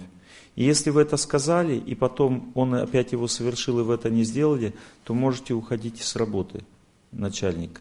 Это безумие. Ну то есть, если, если человек это сделал, даже если вы портите с ним отношения, даже если это невыгодно компании, все равно накажите этого человека. Потому что если и, и наказание не должно быть слишком строгим. Надо понять, что наказание это всего лишь просто сдерживание. Это не то, что ты убиваешь человека, там, унижаешь. Это сдерживание. Поэтому вы на наказаниях не заработаете там, как сейчас сказали, что сейчас мы зарабатываем на том, что олигархах как бы много денег получается. Разоблачили несколько олигархов, пару миллиардов рублей в казну. Ну, то есть на этом не заработаешь, понимаете? Это для сдерживания нужно. На, на этом не заработаешь, на наказании. То есть на, поэтому строго объяснить, потом наказать э, нужно обязательно, если ты обещал. Не надо выбирать слишком тяжелое и обидное наказание. Наказание это, это просто возможность навести порядок э, в организации, все. Когда человек наказывается, это всегда больше для других, чем для него. Если наказание не подействовало, должно быть более серьезное наказание, до тех, до тех пор, пока человек не увольняется. Увольнять человека нужно по-доброму, поблагодарив его за помощь. Можно вообще это сделать перед всем коллективом. Оправдываться не надо, когда увольняешь. Типа, прости, так получилось, я тебя увольняю. Это очень опасно. Когда подчиненные разрушают коллектив, с ними нужно сражаться, как воину. Ну, то есть, если не можешь уволить, значит, надо его прижимать к стенке. То есть, если не можешь прибить, значит, нейтрализуй его влияние. Когда человек разрушает эмоционально коллектив или психически, то это враг номер один. Даже, даже вор, ну, не в больших, естественно, размерах, не так сильно вредит, как тот, кто портит атмосферу. А, следует знать, что человек, который руководит, а, должен понимать, что у него должно возникнуть определенное чувство внутри, которое ну, будет его испытывать. Вот, допустим, чем отличается отец от просто мужчины? Отец, он отец. То есть, другими словами, у него есть ребенок, по отношению к которому он всегда будет старший и добрый. Ну, то есть он не просто старший, он также и добрый. Вот это соединение а, того, что я старший и что я добрый, оно может возникнуть у человека в любом возрасте. Допустим, руководителю может быть 25 лет, или 24, там, или 20 лет но он одновременно старший, то есть он берет... Кто такой старший? Это кто-то имеет больше ответственности. Он, э, старшему не имеет права а, быть безответственным и ошибаться. Но он имеет право быть строгим. Младший не имеет права быть строгим со старшими, но имеет право быть безответственным и ошибаться. Вот такое различие. Понятно? Кто стра... Вот, допустим, старший говорит, извините, я ошибся. Что значит, извините, ты ошибся? Как бы, ты старший, ты не можешь ошибаться просто, не имеешь права. Ошибся, ну, раскайся, конечно, но от этого ничего не поменяется. Ты уже не такой старший, как раньше. Ну, все же ошибаются. Это факт. Но есть старшие, когда ошибаются, они не обращают на это сильно большого внимания а есть, которые начинают как бы оправдываться. Если ты оправдываешься, то тогда все, что... Вот представьте, сейчас э, э, правитель страны сядет перед телевизором и скажет, вы знаете, я тут немножко ошибся, как бы, ну, поэтому мы просели в экономике. Ему что скажут? Ну ошибся, сваливай. И сразу начнутся демонстрации, тут же, прям сразу. Долго держать не надо, как раз ошибся, свалю. А и будет лозунг такой, ошибся, вали, ошибся, вали. То есть все. А? Ему надо знать, что он ошибся. Но ну, как бы подчиненным надо успокаивать, сказать, что никакой ошибки нет, это стечение обстоятельств. Ну, допустим, папа ошибся, а, ребенок маму спрашивает, что папа ошибся. Мама говорит, да нет, он не ошибся, просто так, ну, такое бывает, иногда так получается. Вот, допустим, папа выпил, допустим, да, и с утра он э, пошел с похмелья и описился, допустим.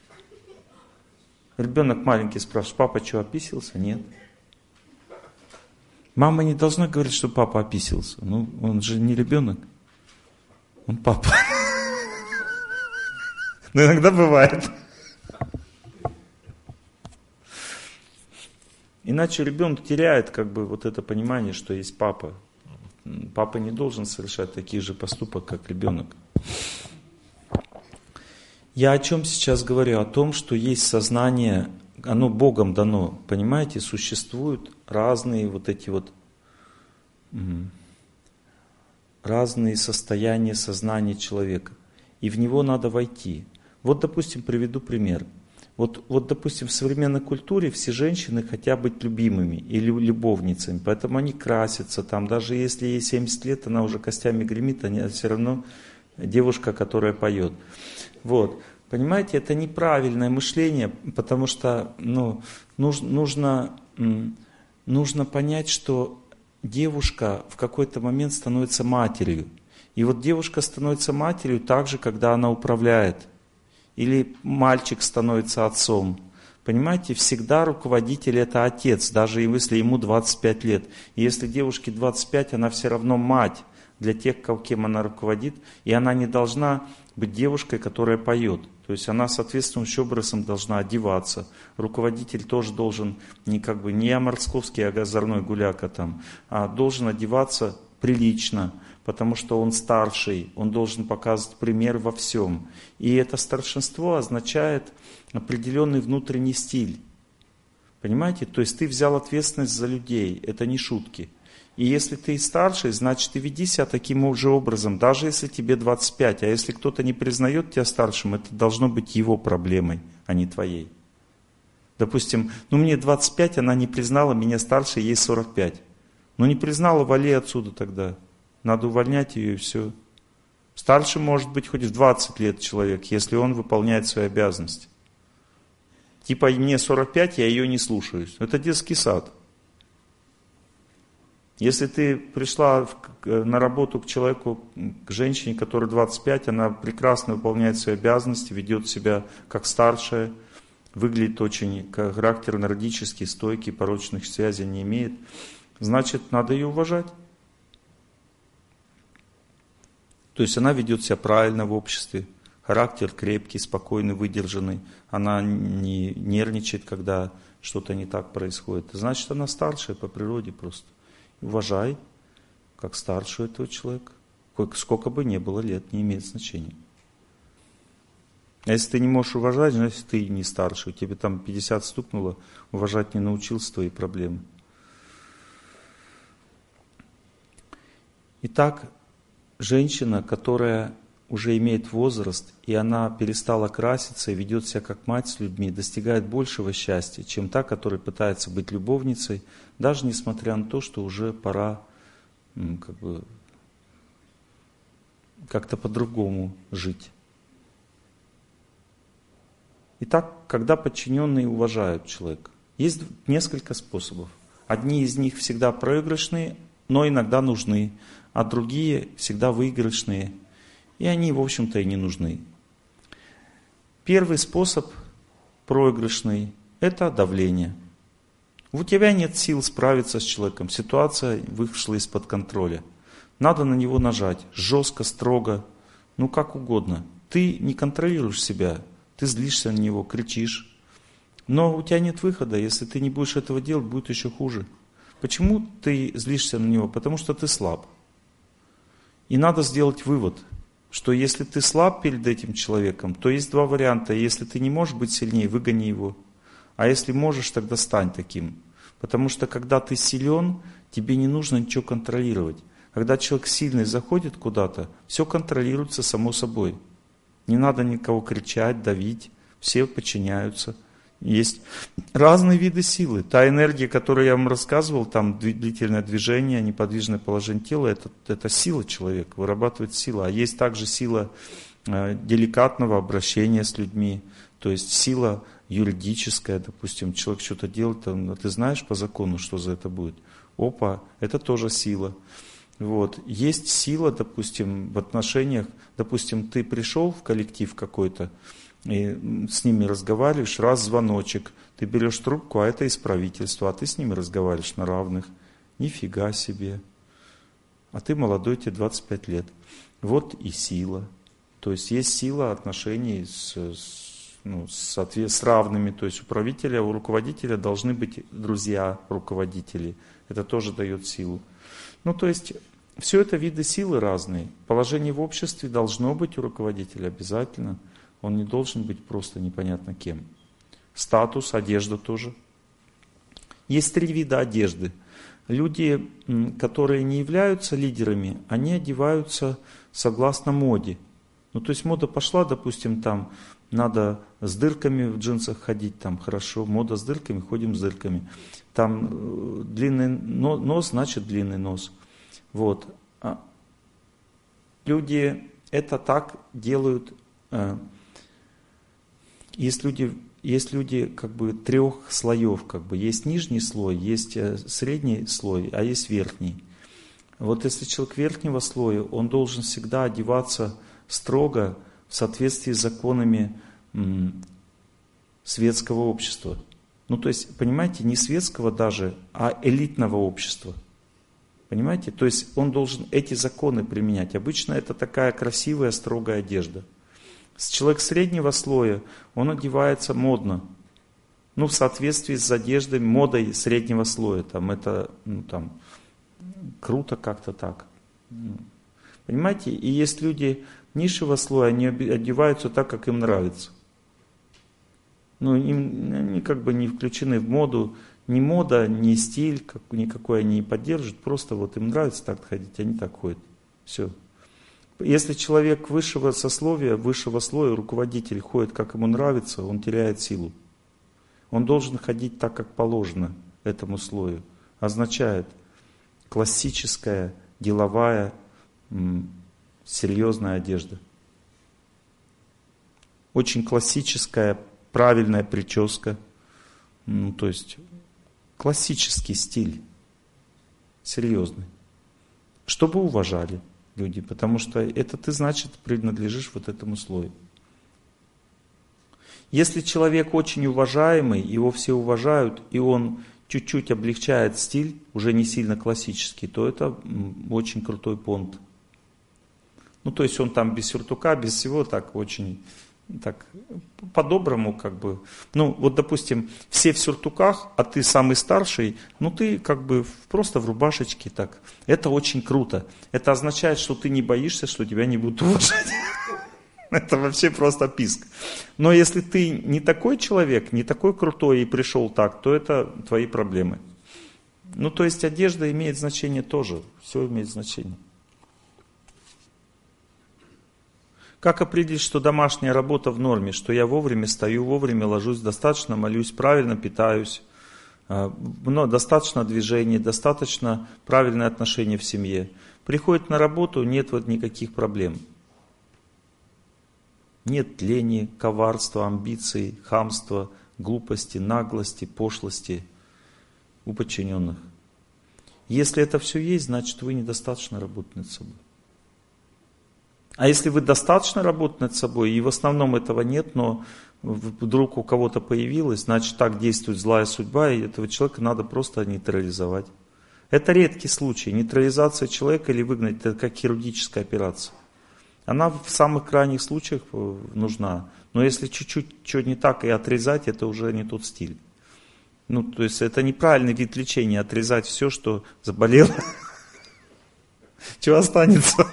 Ничего в результате. Ну, то есть... Сотрудники я это одна семья, где есть старший и младший. Если я не понимаю сотрудников как соратников, не стремлюсь к этому, то все разваливается. Соратниками могут быть только разумные сотрудники. Но надо показывать всем остальным, что у тебя есть друзья, ну именно младшие друзья. Теперь очень важно знать, что если ты делаешь младших равными, ты разрушаешь свой коллектив. Ну, допустим, есть очень разумный какой-то, очень крутой, разумный у тебя подчиненный, ну просто крутяк вообще. И с ним приятно поговорить, он все знает, он вообще честный, он крутой, он талантливый, он верный, ну просто вот супер человек. И ты начал с ним, просто встречаешь его, говоришь, ну пойдем поговорим, обсуждаешь с ним, советуешься с ним, с младшим, как тебе поступать в какой-то ситуации. А он младший, все, ты разрушаешь свой коллектив. Как это разрушение произойдет? Дальше его облепят все остальные и будут просить у него, чтобы за них попросили то, попросили все. Начнут его э, подгружать, политику строить. То есть на него нормально люди спокойно смотреть не смогут. И если они найдут к нему лазейку, то ты тоже будешь прогибаться конкретно, потому что он искренне подойдет к тебе, попросит сделать то, что делать ни в коем случае тебе нельзя. А если ты это сделаешь, ты разрушишь коллектив, а если не сделаешь, разрушишь отношения с этим человеком.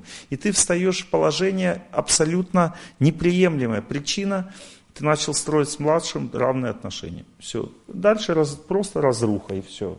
В эту дырку сразу устремляется. Вот, допустим, у тебя есть ведро, ты его несешь. Дырки должны быть? Нет. Нет, иначе вся вода туда постепенно уйдет. Ведро должно быть целым. Поэтому ни с одним подчиненным нельзя строить равные отношения. Дырка, туда утечет вся вода. Все деньги там будут ваши, в этой дыре. Ничего не останется. Как же быть? Вот человек крутой, он, с ним надо советоваться, он крутой, он верный. Давайте ему полномочия. Назначайте его старшим. Пускай он будет директор там, того, чего не бывает директор, но все равно как бы дайте ему полномочия. Пускай он станет старшим для всех. Тогда советуйте с ним, потому что вы ему дали такие полномочия. И можете с ним советоваться уже по праву. Но он тогда не имеет права с младшими устанавливать близкие отношения. Он должен от них сразу быть подальше. Вот почему, допустим, правитель не со всеми разговаривает потому что это разрушает его жизнь. Иногда разговор с человеком не дает возможность дальше управлять страной. Не с каждым можно поговорить. Старший должен быть на дистанции от людей. Проверять сотрудников нужно только работой. Ну, то есть, вот как человек трудится, такой он и есть. Но при этом проверка работы не означает только выполнение своих обязанностей, а означает также отношение к своему выполнению. Потому что когда человек выполнил все и остался скромным, вот это и есть сдал экзамен на пятерку. А если он выполнил все и понты гоняет, значит на четверку. А если он уже не выполнил, на тройку. И так далее, понимаете? Вот так примерно. Теперь, кто такие равные в коллективе? Равные это вот, допустим, вы директор фирмы, директор фирмы для вас равный. Понимаете, есть отношения родственные, а есть деловые. Если вы соединяете родственные с деловыми, дальше все будет разрушено. Ну, например, у вас есть отец, и вы берете его на работу. Надо, чтобы отец был в благости, тогда все будет нормально. Это значит, что он будет скромно подчиняться вам, своему сыну, подчиняться на работе, а дома будет вести себя как отец. И он сможет так всю жизнь прожить. Это значит, что он в благости. Но если он не в благости, то вы просто разрушите все, весь свой коллектив, взяв своего отца на работу, просто потому, что ему нужны деньги. Лучше давайте ему просто эти деньги, и все. Это будет гораздо эффективнее, чем э, сделать так, чтобы он вас критиковал на правах отца при всех подчиненных. Друзья могут быть только директора, если вы директор фирмы, у вас друзья директора фирмы. Но если у вас есть друг не директор фирмы, тогда не надо приводить его на свое производство предприятие и не надо его принимать на работу. Пускай он будет где-то в другом месте. Можете встречаться с ним, общаться, но только не на своей территории. Там, где вы работаете, младший не должен быть другом. Иначе этим воспользуются другие младшие. Дружеские отношения означают, дружеские деловые отношения означают очень сильно перешагивать через себя. Вот смотрите, допустим, как, вот, как дружить с равными. А, вот, вот уважать младших, снисходительно относиться к ним гораздо легче, чем дружить с младшими, с равными. Вот, допустим, я уже приводил такой пример вчера на лекции. Если кто-то, допустим, скажет мне, что есть такой лектор, который там чувствует людей, он врач сам по себе, он классно читает лекции. Можно я, Олег Геннадьевич, буду слушать его лекции, а не ваши? Я скажу можно, но внутри меня возникнет протест. Этот протест означает конкуренция, потому что этот человек точно такой же, как я. Точно такой же протест возникает у молодой девушки, которую любит ее парень вместо нее. Вот это мой парень, я хочу, чтобы он меня любил, а он любит тоже такую же красивую, как я, молодую, но не меня. Понимаете, вот допустим, у кого-то есть мебельная фирма, у вас мебельная фирма, и у него мебельная фирма, он хороший парень, но я с ним дружить не хочу, потому что он мне не нравится. Почему он тебе не нравится? Потому что у тебя возникает с ним естественная конкуренция. В чем причина? Он такой же, как ты. Теперь правило номер один. Если ты сможешь дружить с теми, кто такой же, как ты, ты становишься во много раз сильнее, чем был. Вот, допустим, есть директор завода, который примерно то же самое, что ты делаешь.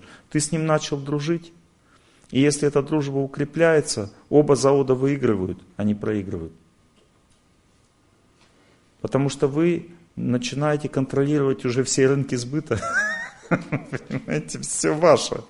То есть уже никто с вами не может ничего сделать, потому что вы все распределяете. Вы знаете, это ему, это мне, мы как бы поделимся между собой, потому что мы друзья. Но так дружить очень трудно, потому что эта дружба сильно повышает возможность человека иметь средства на существование. Он делает человека богатым. Вот смотрите, такая дружба между равными, если она становится очень крутой, то возникает корпорация уже, понимаете, не просто фирма, а корпорация.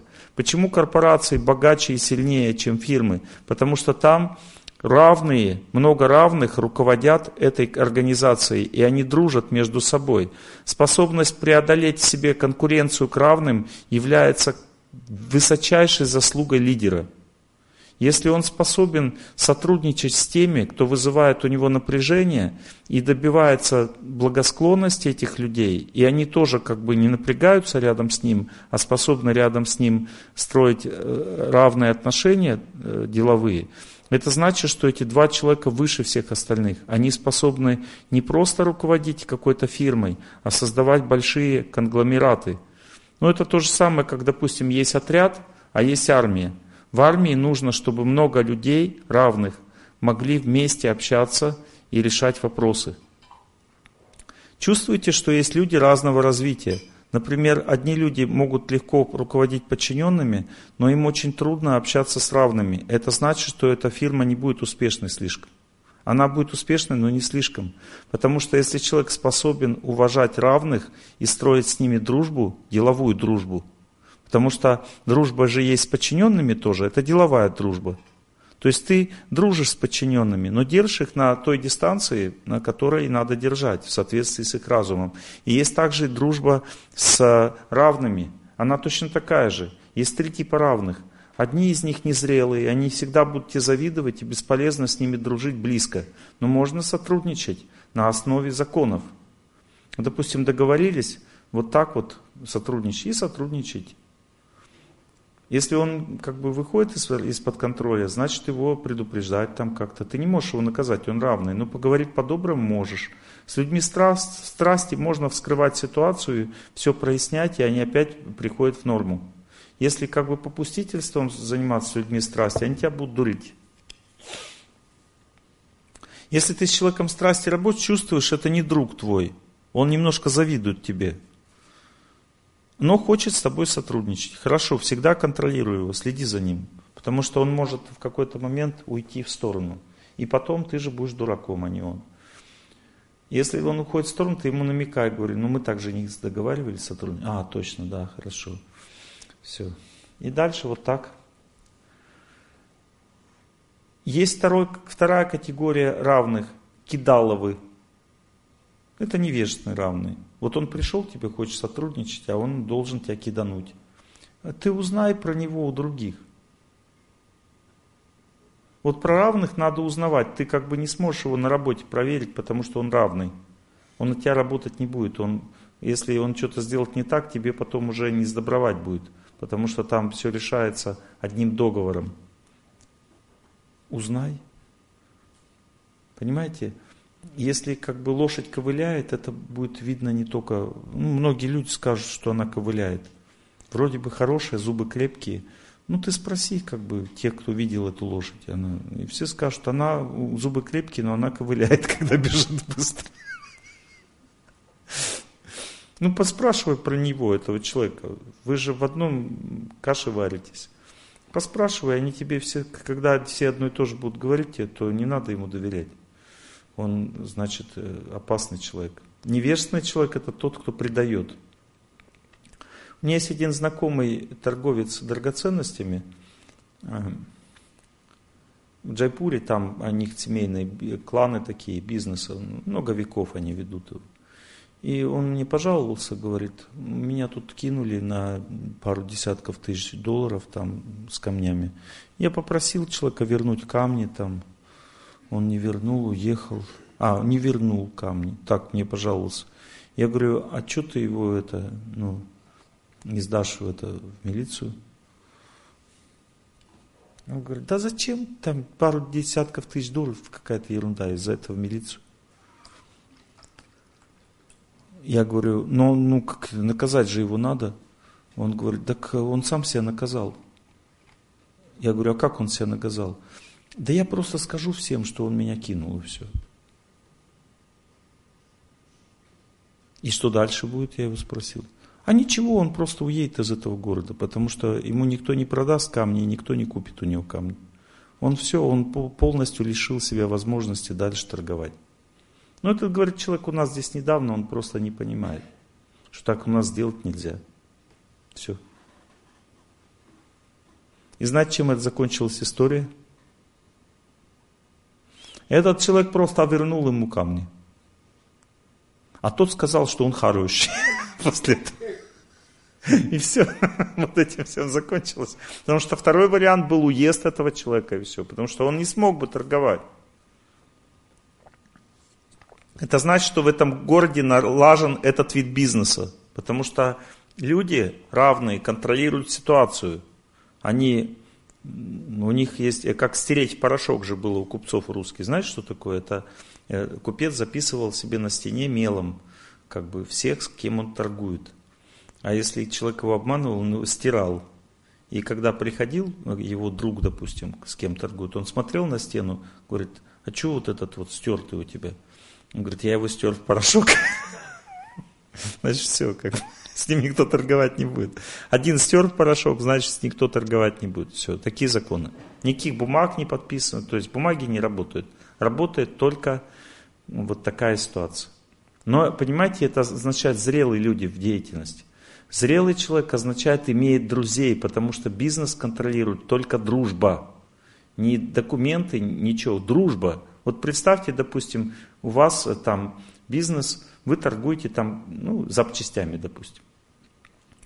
И, и 80% торговцев запчастями ваши друзья, и только 20% нет. Вы контролируете ситуацию полностью. Вот никто с вами ничего плохого не может сделать, потому что вы можете всем дальше это сказать, и все, и тому, кто сделал плохо, ему капец. Ну, то есть, когда человек с равными дружит, а эта дружба трудна по своей природе, потому что есть три категории равных. Есть равные, которые не могут дружить, но могут с тобой сотрудничать. Это в страсти. Сотрудничай с ними. Есть равные, которые слабые, они завидуют, злятся. Держись от них на расстоянии. И есть равные, которые э, развитые, они могут дружить и вообще можно с ними корпорацию сделать, даже объединиться в бизнесе. Если ты такой же, если тебя как бы кишка не давит, что такой же, как ты, человек есть. Значит, тогда ты уже развитый. Потому что можно же быть неразвитым. Все зависит от того, насколько ты стараешься. Надо просто это понимать, эти вещи, сначала. Для начала нужно знание. Отношения с равными дают человеку колоссальные возможности. Существует три вектора судьбы у каждого руководителя, и эти три вектора судьбы всегда должны быть сильными для того, чтобы быть сильным в деятельности. Первый вектор судьбы, без которого вообще нельзя быть лидером, это отношения с младшими. Мы их вкратце обсудили. Второй вектор судьбы – отношения с равными. Третий – отношения с старшими. Что дают эти вектора судьбы? Вектор судьбы в отношениях с старшими дает возможность самого существования бизнеса. Если ты не можешь с ними строить отношения, твой бизнес будет разрушен, сколько бы у тебя денег не было. Не имеет значения. Потому что кадры решают все, Владимир Ильич Ленин. деньги как бы решают ничего, если есть кадры. Не имеет 100 рублей, имеет 100 друзей. Деньги нужны, конечно, когда есть кадры. А если нет кадров, то сколько бы у тебя денег не было, все будет раз, разграблено. Что дают равные? Вот у тебя, допустим, есть бизнес, есть коллектив, но продаж нет. Почему? Потому что у тебя нет равных. Все. Ну, то есть, чем больше у тебя друзей в, в той деятельности, которую ты имеешь, тем больше у тебя возможностей развивать свой бизнес шире, бесконечно. Если у тебя куча, просто тысяча друзей, значит тогда твой бизнес будет лететь просто. Дружба. Не конкуренция, не чувство конкуренции, а пытаться преодолеть себе это чувство и дружить. Дальше бесконечное развитие вширь. Вот такой результат. И уважение старших дает защиту. Ну, то есть, какая бы страна ни была, там, Пиночет там правит, или, э, я не знаю, кто, э, там, Трамп, допустим, не имеет значения. Кто бы ни правил, если ты уважаешь старших, и в том числе этого правителя, то тебя никто не тронет. И чем сильнее уважение к старшим, тем сильнее у человека защита. Потому что есть закон, а есть еще, ну как бы, ну вот допустим, приведу пример. Вот допустим, есть директор завода, этот пример, кстати, священных писаний приводится, но немножко в другой форме. Есть директор завода и есть, допустим, два человека, которые работают у него на заводе. Один человек его сын, а второй его друг этого сына. И вот эти два друга взяли и напортачили настолько сильно, что директору завода, как старшему, обязан он уволить своего сына вместе с этим человеком. Он их уволил обоих, потому что иначе он потеряет репутацию. Он уволил своего сына, сын э, раскаялся, сделал все как надо, с повинной пришел, там все исправил. И второй вот этот вот человек – его друг тоже с повинной, все исправил. Теперь у меня вопрос. Какова будет судьба друга, какова сына? Ну, они оба хотят на завод назад. А? Однозначно. Однозначно. А друг, он может быть вернется, а может быть нет. Никто не знает. Понятно? Я сейчас о чем вам говорю? Что есть две категории людей. Одни как сыновья у правительства, а другие просто так. И те, которые просто так, у них нет гарантий никаких. А те, которые сыновья, у них есть гарантии. Теперь как быть сыновьями у правительства? Есть два способа быть сыновьями. Один способ называется служить бы рад, прислуживаться то, что прислуживаться. Ну, то есть э, высунуть язык, да. Это ну, способ неплохой, как бы, но он ненадежный. Потому что старшие, они шавок пинают иногда, когда есть необходимость. Есть второй способ, это вот искренне уважать старших, понимать, что они представители Бога, и просто делать добрые дела. Вот то, а, делать добрые дела, где вот, допустим, есть два варианта. Вы делаете добрые дела, там где-то во дворе подметаете пол. Ну, хорошее дело, но как бы вам в бизнесе не поможет. Что значит добрые дела делать руководителю? Придите к руководителю на том уровне, на котором вы можете прийти. Ясно, что иногда вы куда-то прийти не сможете. Придите на том уровне, на котором можете прийти и скажите, я вот здесь работаю у вас в вашем районе, чем могу помогать? И он скажет, ну как бы, ну делай вот это, что-нибудь вам скажет. Всегда в районе нужно помогать.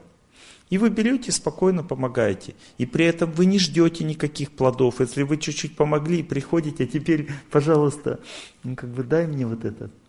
Понимаете, это неправильный стиль, это испортит отношения. То есть, если ты пришел к царю и ведешь себя плохо, то как бы тебя отрубят голову.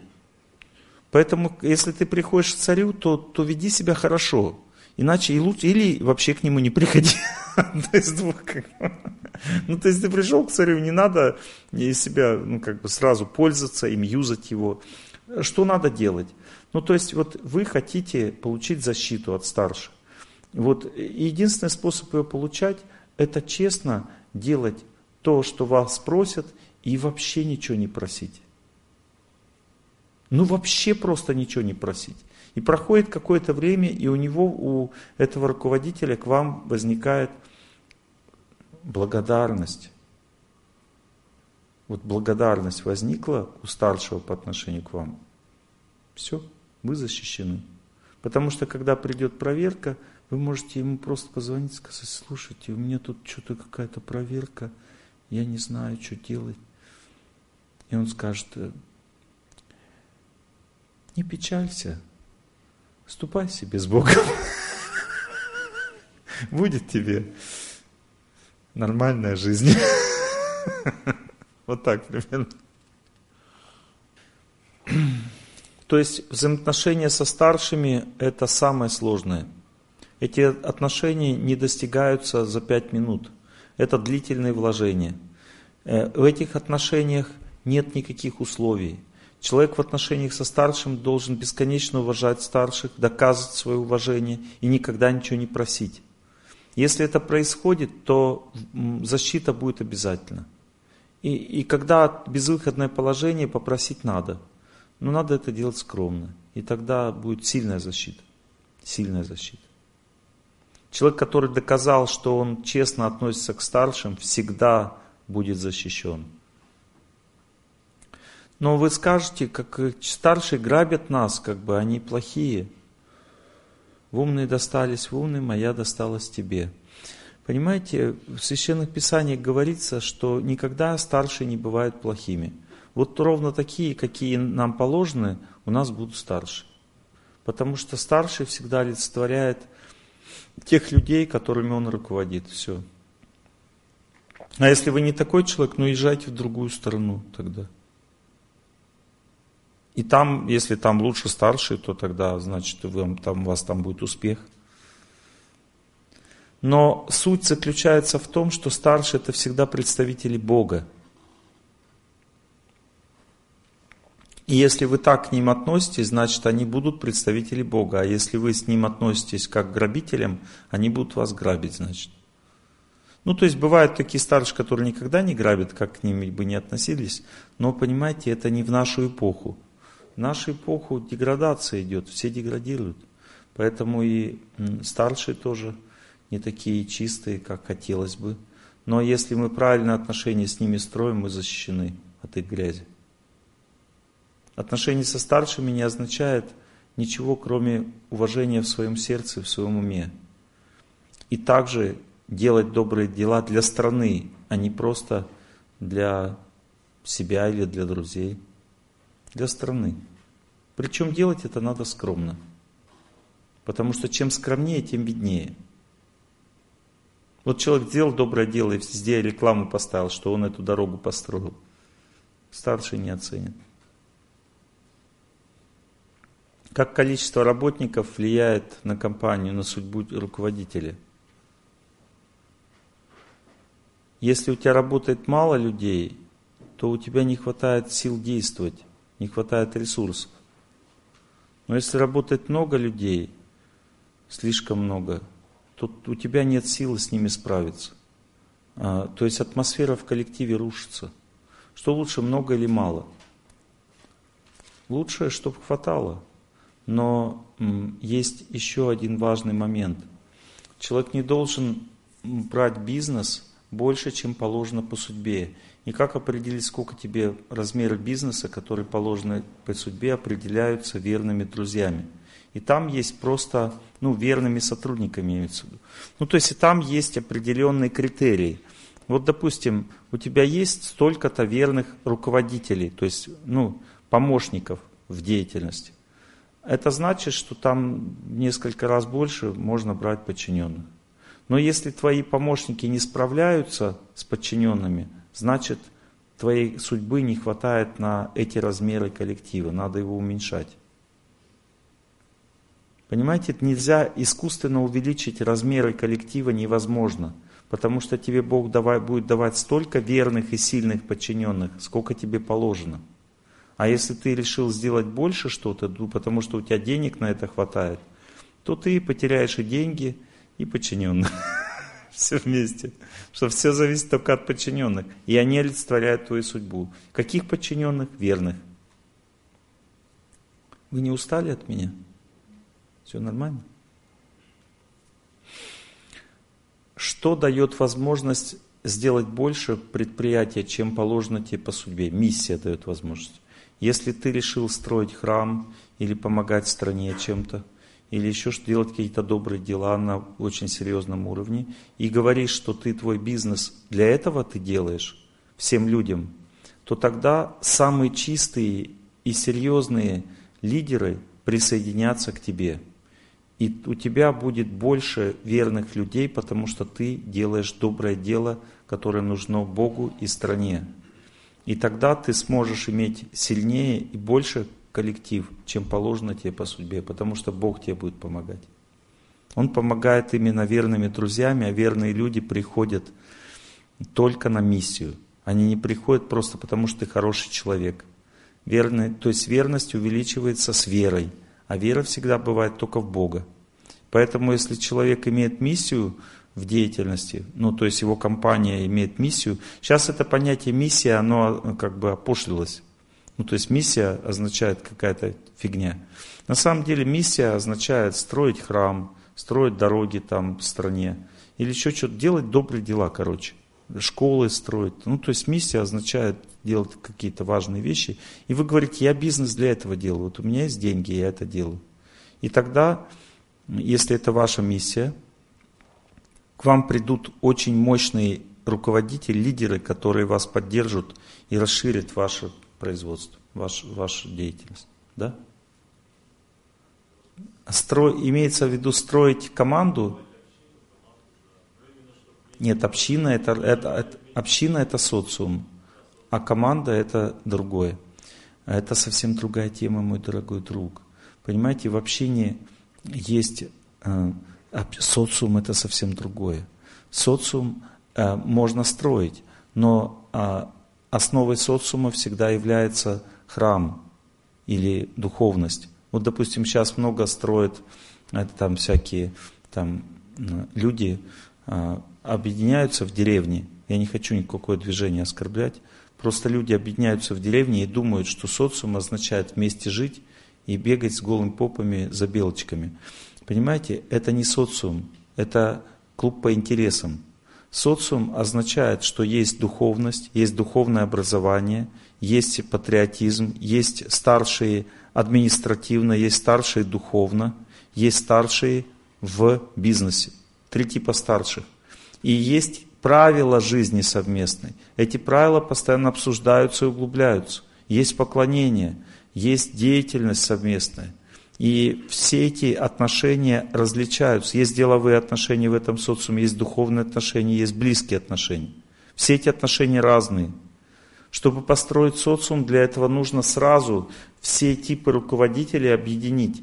Если священник способен вести себя так, что к нему привлекаются правители, и правители способны уважать священников, и эти две категории людей способны заинтересовать бизнесменов, тогда создается благоприятная среда для создания социума, если у священника есть такая задача. Потому что кроме священника никто социум не построит. Понятно? Разница между бизнесом и социумом, это еще тяжелее в 10 раз, понимаете? И люди, которые там живут в социуме, они делятся на две категории. Одни из них могут в таком социуме жить, потому что они должны принимать правила игры, а другие просто физически не могут. И если ты их туда запихаешь, они все развалят. Вот, допустим, вы решили строить социум как? Покупаем все вместе дома и переезжаем э, на природу, социум строить. Вот из тех, кто купил дома, допустим, один человек не может строить социум, все будет там разрушено. Поэтому не с домов все начинается. Начинается все с храма, священник, бизнесмен. И потом дальше подбирать надо туда тех, кто там живет, которые следуют правилам, и они должны знать, что если не следуют, им придется уехать оттуда, хоть есть у них собственность, хоть нет. И надо так законы строить. Вот это называется община, понимаете? Там не все так просто. Но это другая тема. Я не думаю, что я буду с вами ее обсуждать. Серьезно. Дальше. Давайте вопросы. Да? По, по теме будем раскрывать какие-то направления. Я так в целом обсудил. Ваш вопрос, да, мужчина? Да, здравствуйте, меня Антон. Присаживайтесь, присаживайтесь. Э, вопрос, э, предлагаю вот сразу тогда ситуацию, может, по работе разобрать. Ну, давайте, конечно. Допустим, э, прошу подчиненного что-то сделать, говорю, сделай то-то, то-то. На что мне отвечает, а мою работу ты сам сделаешь? Чувствую, что что-то не то. Все, сейчас скажу. Понять, сейчас скажу, что нет, нет прописанных инструкций. Существует определенно, нужно прописать полностью занятость каждого человека, и это будет законом. Ну, то есть надо полностью прописать занятость, потому что человек часто сам решает, что ему делать. И это становится законом для него. То есть вы думаете, вот это он должен делать. Но человек, когда ему нет инструкций, должностных инструкций не прописано, то он а, постепенно сам начинает решать, что ему делать. И он считает, что так и договаривались. Ну, то есть вам надо прописать эти инструкции, а, людей ознакомить, половина уйдет с работы, те, кто останутся, будут вашими. Все, в этом причина, больше нет причин. А нет ли здесь какого-то неуважения, быть может, или что-то вот с этим граничащего? Если руководитель не прописал должностные инструкции подчиненным, не договорился с ними, как будет работа протекать, и не, или не следует этим инструкциям, то тогда его не за что уважать. В чем это уважение? Ну, допустим, у меня есть ребенок, да? Я ему не рассказал, как ему надо себя вести. И его ругаю за то, что он ведет себя не так. Это нормально? За что меня уважать? Если на словах все рассказано в производстве, это не работает. Потому что слова забываются немедленно. Каждый человек всегда помнит то, что ему выгодно, и забывает то, что ему выгодно. На бумаге надо все написать и еще согласовать с людьми все это. Видите, как вам трудно это принять, а надо. Я с трудом да, понимаю, потому что речь о внештатной ситуации, которую ну, невозможно было прописать. А тогда, вот хорошо, если все прописано, внештатная ситуация, человек не сделал там ничего. Это как раз вот из этой категории людей, которые в страсти находятся. То есть они будут делать только то, что им выгодно, только по штату, а ну как бы вы просто что делать в этой ситуации? Понять, что это птица другого полета. Это не лебедь, это ворона. И он никогда не будет делать то, что вы хотите, он будет делать только все по бумаге. Вот эта ситуация была для этого вам дана, чтобы вы это поняли. И дальше от этого человека не надо ждать подвигов. Если у вас на работе все должны подвиги совершать, допустим, у вас пожарная бригада там, тогда увольте этого человека немедленно иначе он погубит чью-то жизнь. А если есть возможности какие-то, вот где-то подвиги совершают, а где-то просто по инструкции работают и уходят, тогда разделите этих людей, дайте возможность этому человеку делать все по инструкции, потому что он по-другому не может. И это нужно, такие люди нужны. Получается, подчиненный, как бы, ну, ничего страшного, что он может так общаться. Супер, что вы это поняли, потому что есть три типа подчиненных, мои дорогие друзья. Есть еще подчиненные, которые будут какать вам ботинки. И это тоже ничего страшного. Просто вы решите, вам нужны такие или нет. Потому что, допустим, еще раз повторяю, есть деятельность, которая по-другому не бывает. Допустим, есть деятельность, когда только невежественные люди делают. Например, кирпичи кладут. Им надо материться, вот купите, они кладут кирпичи. Вы не найдете благостных э, укладчиков кирпичей, понимаете? Или тех, которые кидают мешки с, с, это, с мусором. Понимаете? И с ними придется устанавливать отношения на их языке. Отношения силы, понимаете, силы и жесткости. Ну, то есть, вот он кладет кирпичи, допустим, и ты, если с ним по инструкции клади, он говорит, да пошел со своей инструкцией, кладу как могу. Как с ним надо разговаривать? Ты что не уклал столько кирпичей? Ну, что-то не хочу. Все, иди домой. Он приходит, прости, мужик, дай мне поработать. Хорошо, клади сколько надо. Понятно? Это отношения с этими людьми вот такие, с позиции силы и жесткого контроля. Все. Такие тоже бывают, и они иногда нужны. Попробуйте интеллектуалов на покладку кирпичей набрать. Ты понимаешь, Василий Петрович, что кирпичи класть, это же очень духовная возвышенная деятельность. Да, конечно, сейчас буду класть. Где вы такое видели? Он скажет, да пошел ты. Все понял, спасибо. Видите, разные люди бывают, трех типов. И вы удивились, что такие люди бывают, оказывается. Не надо удивляться. Девушка сзади. Я же вам объяснил с самого начала. Трех типов бывают люди. Разделите их, не удивляйтесь. Олег Геннадьевич, да? здравствуйте, спасибо. Ну, прежде дел, да? У меня муж, шикарный человек, ну, то есть, ну, в семье у нас все замечательно. Но мне бы хотелось как-то ему помочь. Вчера были на лекции? Да. Я об этом рассказываю. Ну, смотрите, дело в том, что мы перебрали, наверное, 4 вида или 5 видов бизнеса, и в итоге все кончалось ну, не особо радужно. Я могу уже дать сейчас ответ. Вот. Я Но... могу сейчас уже дать ответ. Слушаю. Есть два типа лидеров. Одни могут развивать бизнес, а другие могут поддерживать. Ваш муж развивать бизнес не может. Он может только поддерживать, поэтому помогите ему.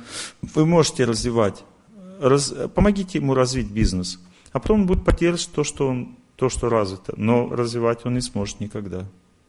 А у меня сложилось ощущение, что в принципе, может быть, его вообще оставить в покое и вообще не тянуть в бизнес. Ну, не бизнесмен у меня, любить таким и все. А человека вообще не надо никуда тянуть. Руководитель это не бизнесмен. Руководитель создает бизнес, а бизнесмен, он просто на волне живет, понимаете? Бизнесмен создает артель, а не производство. Артель означает подработали и разбежались. И так действует бизнесмен, а руководитель создает социум, в котором люди работают по законам, он его развивает. У руководителя может быть много бизнесменов, а у бизнесменов не бывает руководителей. Ну, то есть, если он бизнесмен, он не руководитель а над ним руководители могут быть. В общем, пусть работает, где работает, да, сейчас, и все. И... А человек всегда работает, где работает. Его никогда невозможно сделать так, чтобы он работал, где он не работает. Ничего не поняла? Оставьте человека в покое, посмотрите, куда он плывет. Ну вот, да, то есть я... Да. Вот, допустим, есть, есть, допустим, эти сомики, да? Вот вы его на поверхность воды как бы раз, а он всегда в тину. Но он сомик, он будет в тени плавать всегда, ему там нравится. А есть, допустим, там эти, э, там всякие карасики, там, допустим, они поближе к, к солнышку плавают. Им не нужна тина. Не карасик, карасикам нужна, там есть всякие другие рыбки. Я уже забыл. Дайте возможность ему плыть туда, куда он плывет. Посмотрите. А потом помогайте уже. Дайте ему возможность там, ну, его сферу пусть найдет свою, а там ему помогайте уже. Какая сфера, скажите мне?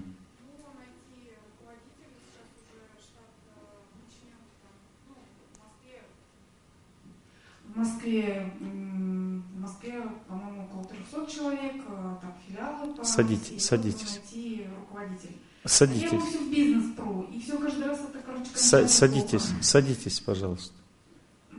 Чего вы пристали к своему мужику? У вас нормальный мужик, он IT-руководитель. Чего вы от него хотите? Мне казалось, что где-то там будет э, больше, круче, как бы лучше, он очень умный, мне казалось. Куда круче 300 подчиненных? Нет, ну IT-то отдел как бы он не 300, то есть это компания достаточно крупная, просто и он в ней работает. э, Руководителем отдела, да? Да, отдел IT. Ну, с достаточно серьезным бюджетом, около 30 миллионов сейчас. э, В компании или у него? IT-бюджет, который он распределяет, вот, то есть там, вот он хорошо плавает во всяких вот этих вот каких-то там внедрениях. Ответ уже есть. Ответ уже есть. То есть Ответ уже есть. там, да. Оставьте Есть. мужика в покое. Вы можете распределять его пищу, что ему жрать, что нет. Можете его укладывать в постель, где спать, где нет. В бизнес его не лезьте со своими женскими идеями. Это абсурдная идея, абсурдная. Мужчина может делать только то, что он может делать, и никогда его не изменишь. Хоть ты убейся, хоть ты что с ним сделай, потому что мужчина это не женщина. Вот женщина может что хочешь делать, если вы попросите, а мужчина может делать только то, что он может. И он к этому идет всю жизнь, запомните. Ну, все, поняла, да. Спасибо большое. Ваш вопрос? Здравствуйте. Посоветуйте, пожалуйста, как женщине, э, руководителю по должности и по натуре э, научиться переключаться на режим э, женщины в семье и не мешать своему мужчине раскрываться как лидеру.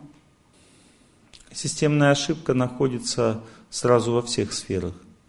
Я сейчас объясню в чем. Дело в том, что есть три стадии развития женщины вообще. Ну, я буду их называть просто своими словами. Первая стадия называется э, принцесса на горошине. Ну, то есть это женщина, которая только мечтает, ей все плохо, у нее высокая чувствительность, она хочет найти себе мужа, хочет э, хорошей жизни, но никто ей этого не дает. И она постоянно страдает.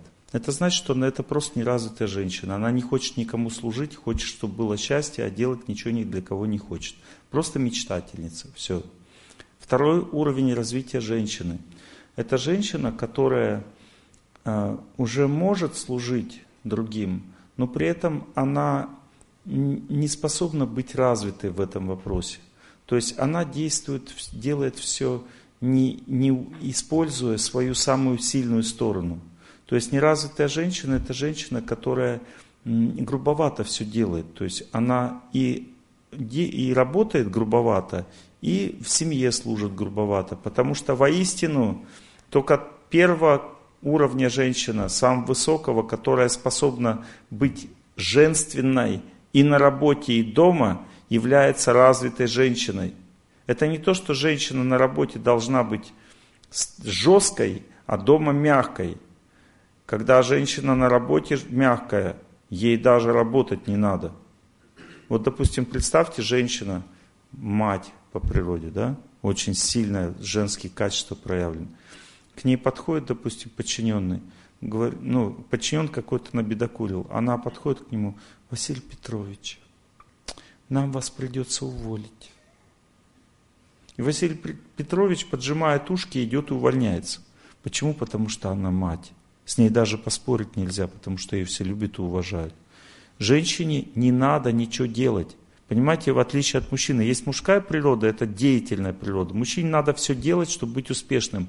А женщине нужны только качества. Если женщина имеет качество, ей даже делать ничего не надо. За нее все сделают мужики, которые ей подчиняются. И они все ее любят и уважают, и они за нее глотку перегрызут. Поэтому женщина везде должна быть женщиной, хоть на работе, хоть дома. А если женщина не развита, она думает, что ей надо на работе быть мужиком, а дома она не может быть женщиной. Так она нигде не может быть женщиной. Ей надо просто стремиться к этому.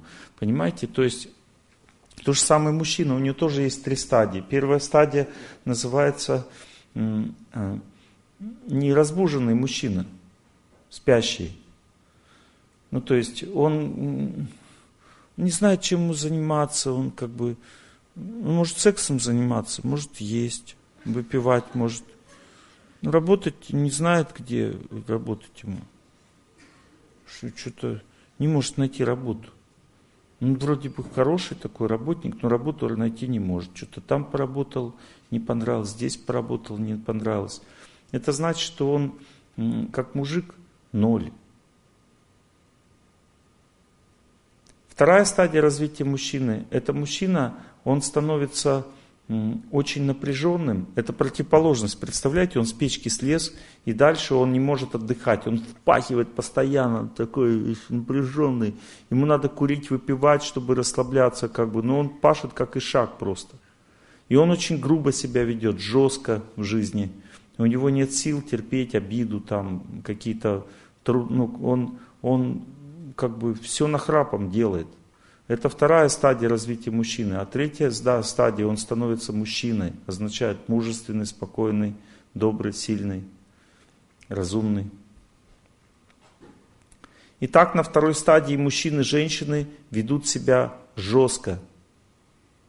Женщины похожи на мужчин на второй стадии, мужчины ну, тоже очень жесткие, грубые.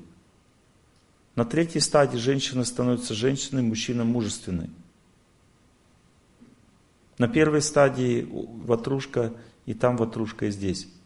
Просто есть женская ватрушка, это принцесса на горошине, ей постоянно все не нравится, она несчастная и мечтает все время. Делать ничего не хочет. Иди приготовь, не могу, устала. Иди там постирай, устала. Иди еще что-то сделай, болею все на время, все время болеет и устала. Вот, это первая стадия женщины. Вторая, она много чего делает, но все грубо делает. Она, как женщина, много чего делает, там стирает, убирает, все метается, бегает. Но она грубоватая по природе. И она, ей кажется, что она как мужчина. Но она не как мужчина, а просто неразвитая женщина. Но только по деятельности же вопрос. Да, давайте. А я хотела спросить, вот Сегодня лекция была посвящена, как правило, старшим, а вот если я, допустим, как младшая, и у меня, вот вы сегодня рассказали такой пример, что бывает э, слабый ум, но я вот себя расцениваю как человека со слабым умом. То есть у меня там не очень хорошая память. Э, и... Слабый ум означает неэффективность деятельности. Слабый разум означает неспособность себя контролировать. У вас неэффективность деятельности? Но у меня плохая память там. Э, у всех женщин плохая память. Ну, плохая означает, что она то, что ей надо помнить, то, что не надо, забывает. Но у меня работа заключается с документами, и я эти документы иногда пересматриваю по много раз, и то есть как бы я могу их пересмотреть, вроде все хорошо. Нужен пост на воде. Я его держу. Все, значит все нормально. У вас просто, просто плохой период сейчас. Все нормально. То есть он пройдет, и у меня спам типа... Да, вы просто перенапрягаете, все напряжение сильно внутри. И от этого теряется память, от напряжения просто. Пройдет напряжение, будет память. Все будет нормально. Какие еще вопросы? Мужчина, вот ваш вопрос. Спасибо. В других своих лекциях на, вот, на эти темы вы рассказывали о типах личности и как понять, э, ну, является ли это природой, допустим, руководства коллективом. Вот. Я понимаю, что мне вот э, э, как-то возиться с людьми, что-то им объяснять, но мне это вот, хоть я и руковожу компанией, и никто мое право руководить не оспаривает, мне это все реально тяжело. Мне интересно заниматься какими-то новыми вещами, а не э, работать с младшими. Мои дорогие как друзья, послушайте меня, есть четыре типа руководителей – Первый тип руководителей – это администратор, который администрирует людей, Второй тип руководителя – администратор, который администрирует процессы. Третий тип руководителей – это идеолог, руководитель, идеолог, который создает процессы, а четвертый тип – это идеолог, который занимается идеологией с людьми. Вы по природе идеолог процессов. Абсолютно верно. Все, делайте свое дело. Спасибо. Но при этом вы можете этим руководить, это вы руководитель. Создавайте такой проект, в котором главную основу проекта составляет идеология процессов. Например, это может быть, ну, я как пример привожу, такими проектами являются программное обеспечение, допустим. Это идеология процесса, то есть вы создаете проект, где процессы какие-то главные, а люди на втором месте стоят. И они просто к процессам прикрепляются. Есть проекты, где люди главные. Нужна идеология, ну, идеология людей означает спецназ, допустим. Нужно прокачивать людей постоянно, нужно их с ними очень много работы вести, чтобы они стали спецназом. Понимаете, и там должен быть руководитель, идеолог людей. Допустим, Фурманов там. Есть, допустим, не спецназ, а, допустим, передовой отряд, допустим. Да? Там Чапаев. Чапаев это руководитель людей, а есть руководитель процессов, допустим. Это, это вот, допустим, на конвейере там надо все наладить, а люди там просто как роботы. Они там, это не главное. Главное, чтобы там ну, все работало с точки зрения процессов. И человек, если не в свое место стал, он теряет силы сразу. У него нет сил, он не может, он устает, утомляется, все, он не может. Спасибо. Простите, а Пос... уместно будет э, о вере задать вопрос? Я поясню, почему я. Я просто вот слушаю давно ваши лекции, и я понимаю, что вот эти аскезы, которые вы рекомендуете, они ну, очень помогают мне в бизнесе, в руководстве, и я становлюсь сильнее, и понимаю, что Классно. Из-за того, что я делаю, я сильнее всех, поэтому... Но с верой это никак не связано. Можно сохранять свою веру и при этом все это делать. Ну, у меня просто как раз вопрос был в том, можно ли ее выбирать, как, э, ну, типа, как выбирать Вера выбирается, вы, вера выбирается с помощью э, священных писаний. Ну, то есть, если ты уже решил, что ты к Богу хочешь, Дальше изучай Священное Писание, сначала сам почитывая, потом по чьим-то руководством. И смотри, тебе это по душе или нет. Если по душе, значит твоя вера, если нет, ищи дальше. А по душе, но спокойно, это нормально? Спокойно, все складывается, то есть ты смотришь, все складывается. Понимаете, вот допустим, я не выбрал, допустим, православную веру, хотя я ее изучал. У меня не складывалось многих вещей, не складывалось. Но сейчас все складывается. Когда человек выбирает свою веру, он потом все остальные веры тоже понимает, если правильно развивается. Но только потом. А сразу понимается только своя. И у всех разные. Но есть еще, а, есть еще нравственное образование, не надо путь с верой. Вот, допустим, я даю нравственное образование, это предварительное образование. Вера – это духовное образование. Я даю предварительное. Предварительное образование, оно межконфессиональное. Здесь нет. Оно может опираться на какие-то священные писания, но оно межконфессиональное, оно подходит всем и везде. Если вам какой-то лектор нравится, который дает нравственное образование, это значит, не значит, что вам надо его веру выбирать. Вера определяется вашим чувством к священному писанию. Если вы священное писание любите какое-то, там много разных направлений, традиций вокруг этого священного писания. Это следующий шаг уже. Но сначала идет священное писание. Простите, а, а из удобства можно такие решения принимать в жизни? Ну, допустим, у супруги такая вера, в стране такая вера. Ну, то есть у меня мне все писания нравятся. Да, из удобства можно. Это тоже означает, что вам нравится такая вера. Из удобства можно. Потому что у вас такая природа, вы хотите верить э, в то, во что верит страна.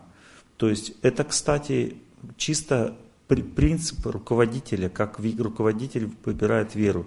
Он выбирает ту веру, которую эффективно выбрать в этой стране. И в этом нет никакого крамолы. Это нормально. Это правильная тактика, потому что если ты другую выберешь, ты не сможешь развиваться очень высоко. Там с другой веры туда не пустят. Ваш вопрос сзади.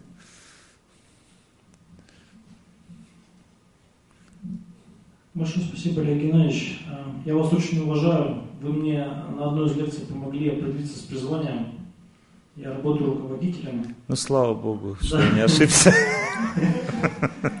Спасибо огромное. И у меня, если можно, тоже личный вопрос. Да. Я работаю э, в фармацевтическом бизнесе. Э, и у меня есть, ну, помимо подчиненных, у меня есть различные проекты. Некоторые из этих проектов, они связаны с зарубежными партнерами. Вы знаете, у меня уже очень много лет, я очень сильно хочу э, работать и жить за границей. Вот, а где, кон, где конкретно? За границей же большая. Ну, знаете, я бы хотел жить в Скандинавии, на самом деле, Швеция, например. Или вот, э, да, подходит нормально. Знаете, я очень сильно этого хочу, но у меня, к сожалению, почему-то это не получается. Я а, я сейчас, а, я сейчас, а я сейчас объясню. Мне кажется, я просто не развит для этого пока. Нет, я сейчас объясню. Вот смотрите, есть места, где мужчине хорошо заниматься бизнесом, а есть места, где хорошо жить. Понимаете, объединения практически не бывает. Поэтому вам в Швеции надо отдыхать, а жить в России. Вот, вот, а, то есть наоборот никак нельзя. То есть в Швеции работать. А по, вашей суд, по вашей судьбе нет. Обычно там, где человек работает, ему там неинтересно жить. Его тянет туда, где ему нравится отдыхать. Поэтому есть места, где надо отдыхать, но там бизнес обычно не получается, потому что человека сильно расслабляет. Вот человек приезжает в то место, где ему хочется жить, его там сильно расслабляет. Какой бизнес? Бизнеса нет. Он там просто отдыхает. Это его мечта как бы. А работать надо там, где напряг. Хорошо. Понятно. Как всегда, Олег Геннадьевич обломал. Э, нет, чтобы сказать чуть хорошее. Нет, Олег на самом деле я хотел а, услышать, что у меня такая судьба от вас. Ну, это и правда ваша судьба. Ну, попробуйте поехать туда и поделать там бизнес. Вы увидите, ничего не получается. Ну, а на старости-то лет хочет. На старости лет надо сохранить то, что есть, и ничего нового не делать. Можно там жить дистанционно, поддерживать все и все. Ну, то есть делать бизнес здесь, а жить там можно. Это называется дистанционная работа. Ее надо поддерживать. Она все равно требует поддержки. В зависимости от того, сколько верных людей у вас в коллективе, настолько и надо поддерживать. Если верных людей нет, то вам придется бегать как совраска по, по, по производству и все контролировать. А если одни верные люди, то тогда вы просто сидите в Швеции там, или в Скандинавии и Позванивайте туда иногда. Ну, то есть эта страна подходит нормально все на самом деле? Страна подходит, чтобы жить. Работать здесь надо. Можно на дистанции. Вот мужчина, вы, да, ваш вопрос. Олег Геннадьевич, тоже э, очень давно вас слушаю. И вот лет шесть назад вы начали лекции говорить по бизнесу, да, если не изменить память? Я уж не помню, честно.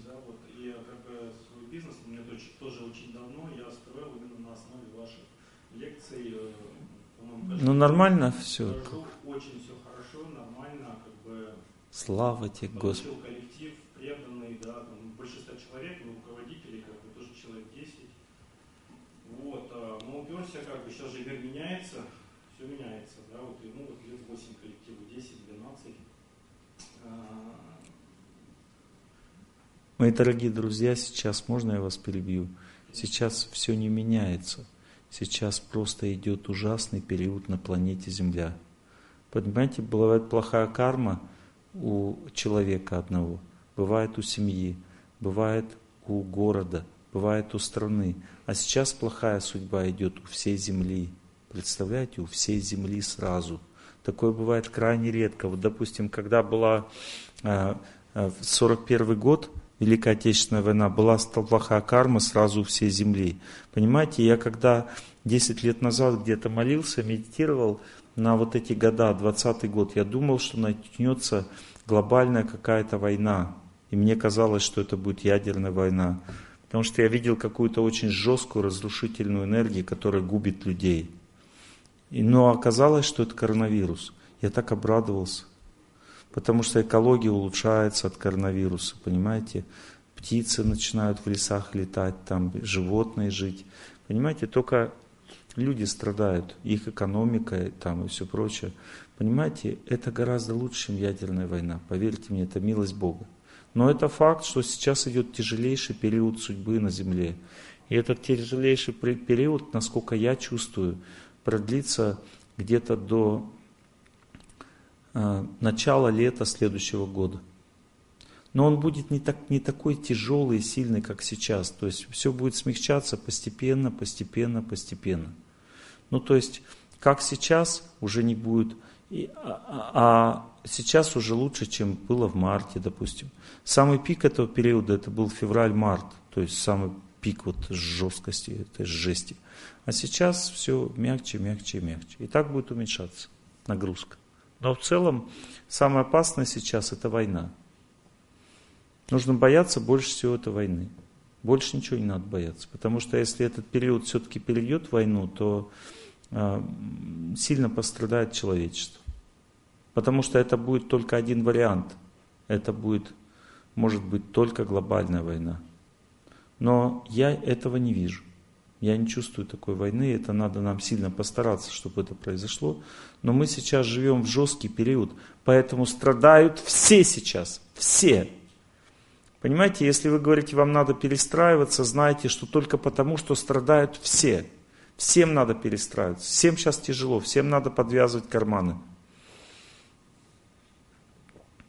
Но потом будет лучше. Можно, да? Да. Да, спасибо. Смотрите, вот э, бизнесом именно этим занимаюсь уже более 20 лет, и наоборот, у меня как бы у нас компания вот, с коронавирусом, наоборот, все улучшилось. Ну, значит, вы или врачи, или гробовщики, или там... Нет, узкая специализация, да, мы просто строим бани сауны, делаем красиво, хорошо, своего рода лидер рынка, да, допустим, вот. э, И когда произошел коронавирус, мы шли на удаленку и вложили максимум рекламы. Ну, я вложил максимум рекламу, то есть, по сути, склад работал, и мы отгружали, а наши конкуренты, они все, ну, как бы, перестали работать просто, да, ну, половина, больше половины. За счет этого мы сам корон- коронавирус, мы, ну, ребята, которые хотели, заработали еще больше. В чем ваш вопрос? Вот. Давайте сейчас. э, Вопрос заключается именно, э, вы сказали, что нельзя брать ну, как бы людей, которые вот умные, они акулы, да, большие рыбы. Вот. Нет, умных надо брать, просто есть разные Есть умные. Есть разные умные, есть умные, которые приходят и вертят пальцами, требуют много денег, работают только по инструкции, шаг в сторону не делают. Они хотят только денег и только деловых отношений. Все, эти люди, если ты с им возьмешь, ничего страшного, но если ты им дашь ответственность и приблизишь их к себе, они тебя съедят. Невозможно взять таких людей, не дать им ответственности, они просто ну, не сделают того, что... То есть в данный момент... Дайте ту ответственность, которая не разрушит вас. Следите за Им ними. надо все отдать. А, ну как бы, сейчас есть же опыт у меня. Сейчас Все отдать, отдайте, но вы ничего не, не оставите себе тогда. Вы потеряете бизнес. Системы найма, системы, и плюс еще ваши лекции, да, которые можно все это объединить и Я не знаю такой, такого способа, такой системы, в которой бы невозможно было обмануть. Нет таких законов. То есть ответственность бывает частичная, бывает полная. Если вы полную ответственность отдаете человеку, который не обладает качеством верности и не имеет совести, а просто хочет только денег, то вы потеряете то, что вы ему отдали. Все. Это мое мнение строгое и твердое. Если хотите проверить, проверить. Вы же мужчина. Если есть опыт набора таких людей, вот по вашим лекциям, да, благодаря практикам, молитве, да, вот, и плюс еще как бы системная работа, вот, и э, есть надежда, что вот как бы я вижу, что мы можем больше, да, вот, но именно с этим коллективом... Часть ответственности давать можно. Если вы контролируете ситуацию, даете часть ответственности, нет проблем. Если вы даете всю ответственность такому человеку, ваша деятельность будет разрушена. Я правильно понял, если ты чувствуешь, что ты четко контролируешь, можно давать именно ответственность, даже если она очень большая, но ты вот ощущаешь, что ты это контролируешь. Надо не ощущать, а надо знать. Причем ты ощущать. Знаешь, и, ну, и, значит, Зная, знание основано на законах. Вот, допустим, у меня есть дом, я туда пустил человека в этот дом, но я полностью все документы на мне, и э, как бы нет шансов этот дом ну, как бы как-то взять себе в руки, потому что все законы на моей стороне. И я этот дом даю использовать полностью. То есть человек полностью пользуется этим домом, как он хочет. Это нормальная ситуация. Но если у человека есть возможность отжать себе дом, и он находится в страсти, он обязательно его отожмет. Обязательно. Спасибо большое, я получил ответ на свой вопрос. А, спасибо. Видите, это вы не ответ получили. Вы получили возможность избежать большой беды. Потому что ваша проблема заключается в том, что вы сейчас получили успех больше, чем вам положено. Будьте осторожны, вы потеряли бдительность. Вы идете вверх не с теми ресурсами. Я предупредил сегодня, что если ты хочешь расширять бизнес, имей верных людей вокруг себя. И насколько у тебя есть эти верные люди, настолько и расширяй. Дальше не лезь, только будет хуже. А если хотите проверить, вы же мужчина, проверьте. Потом мне скажете, ошибся я или нет. Проверять не буду, вас послушаю. Всю жизнь это делал, 20 лет занимаюсь этим делом, и спасибо большое. Проверять-то на своей шкуре придется. Вот в чем проблема. Все мои хорошие, нас меня предупредили, что уже нет времени. Что, будем желать всем счастья? Вы согласны? Так, все сели прямо. Потренируемся в молитве.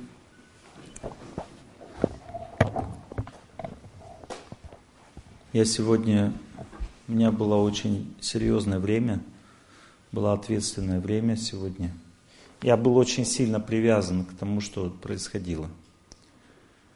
Я знал, что если я в этом привязанном состоянии буду вести разговор, который я вел, то я потеряю то, что я должен был иметь.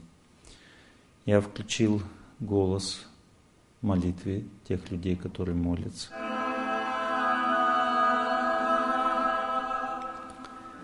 начал сильно-сильно их слушать, так сильно, чтобы забыть в своей памяти о своем разговоре, о том, что мне нужно, и начал повторять молитву, как они, с этой памятью о них, забывая себя.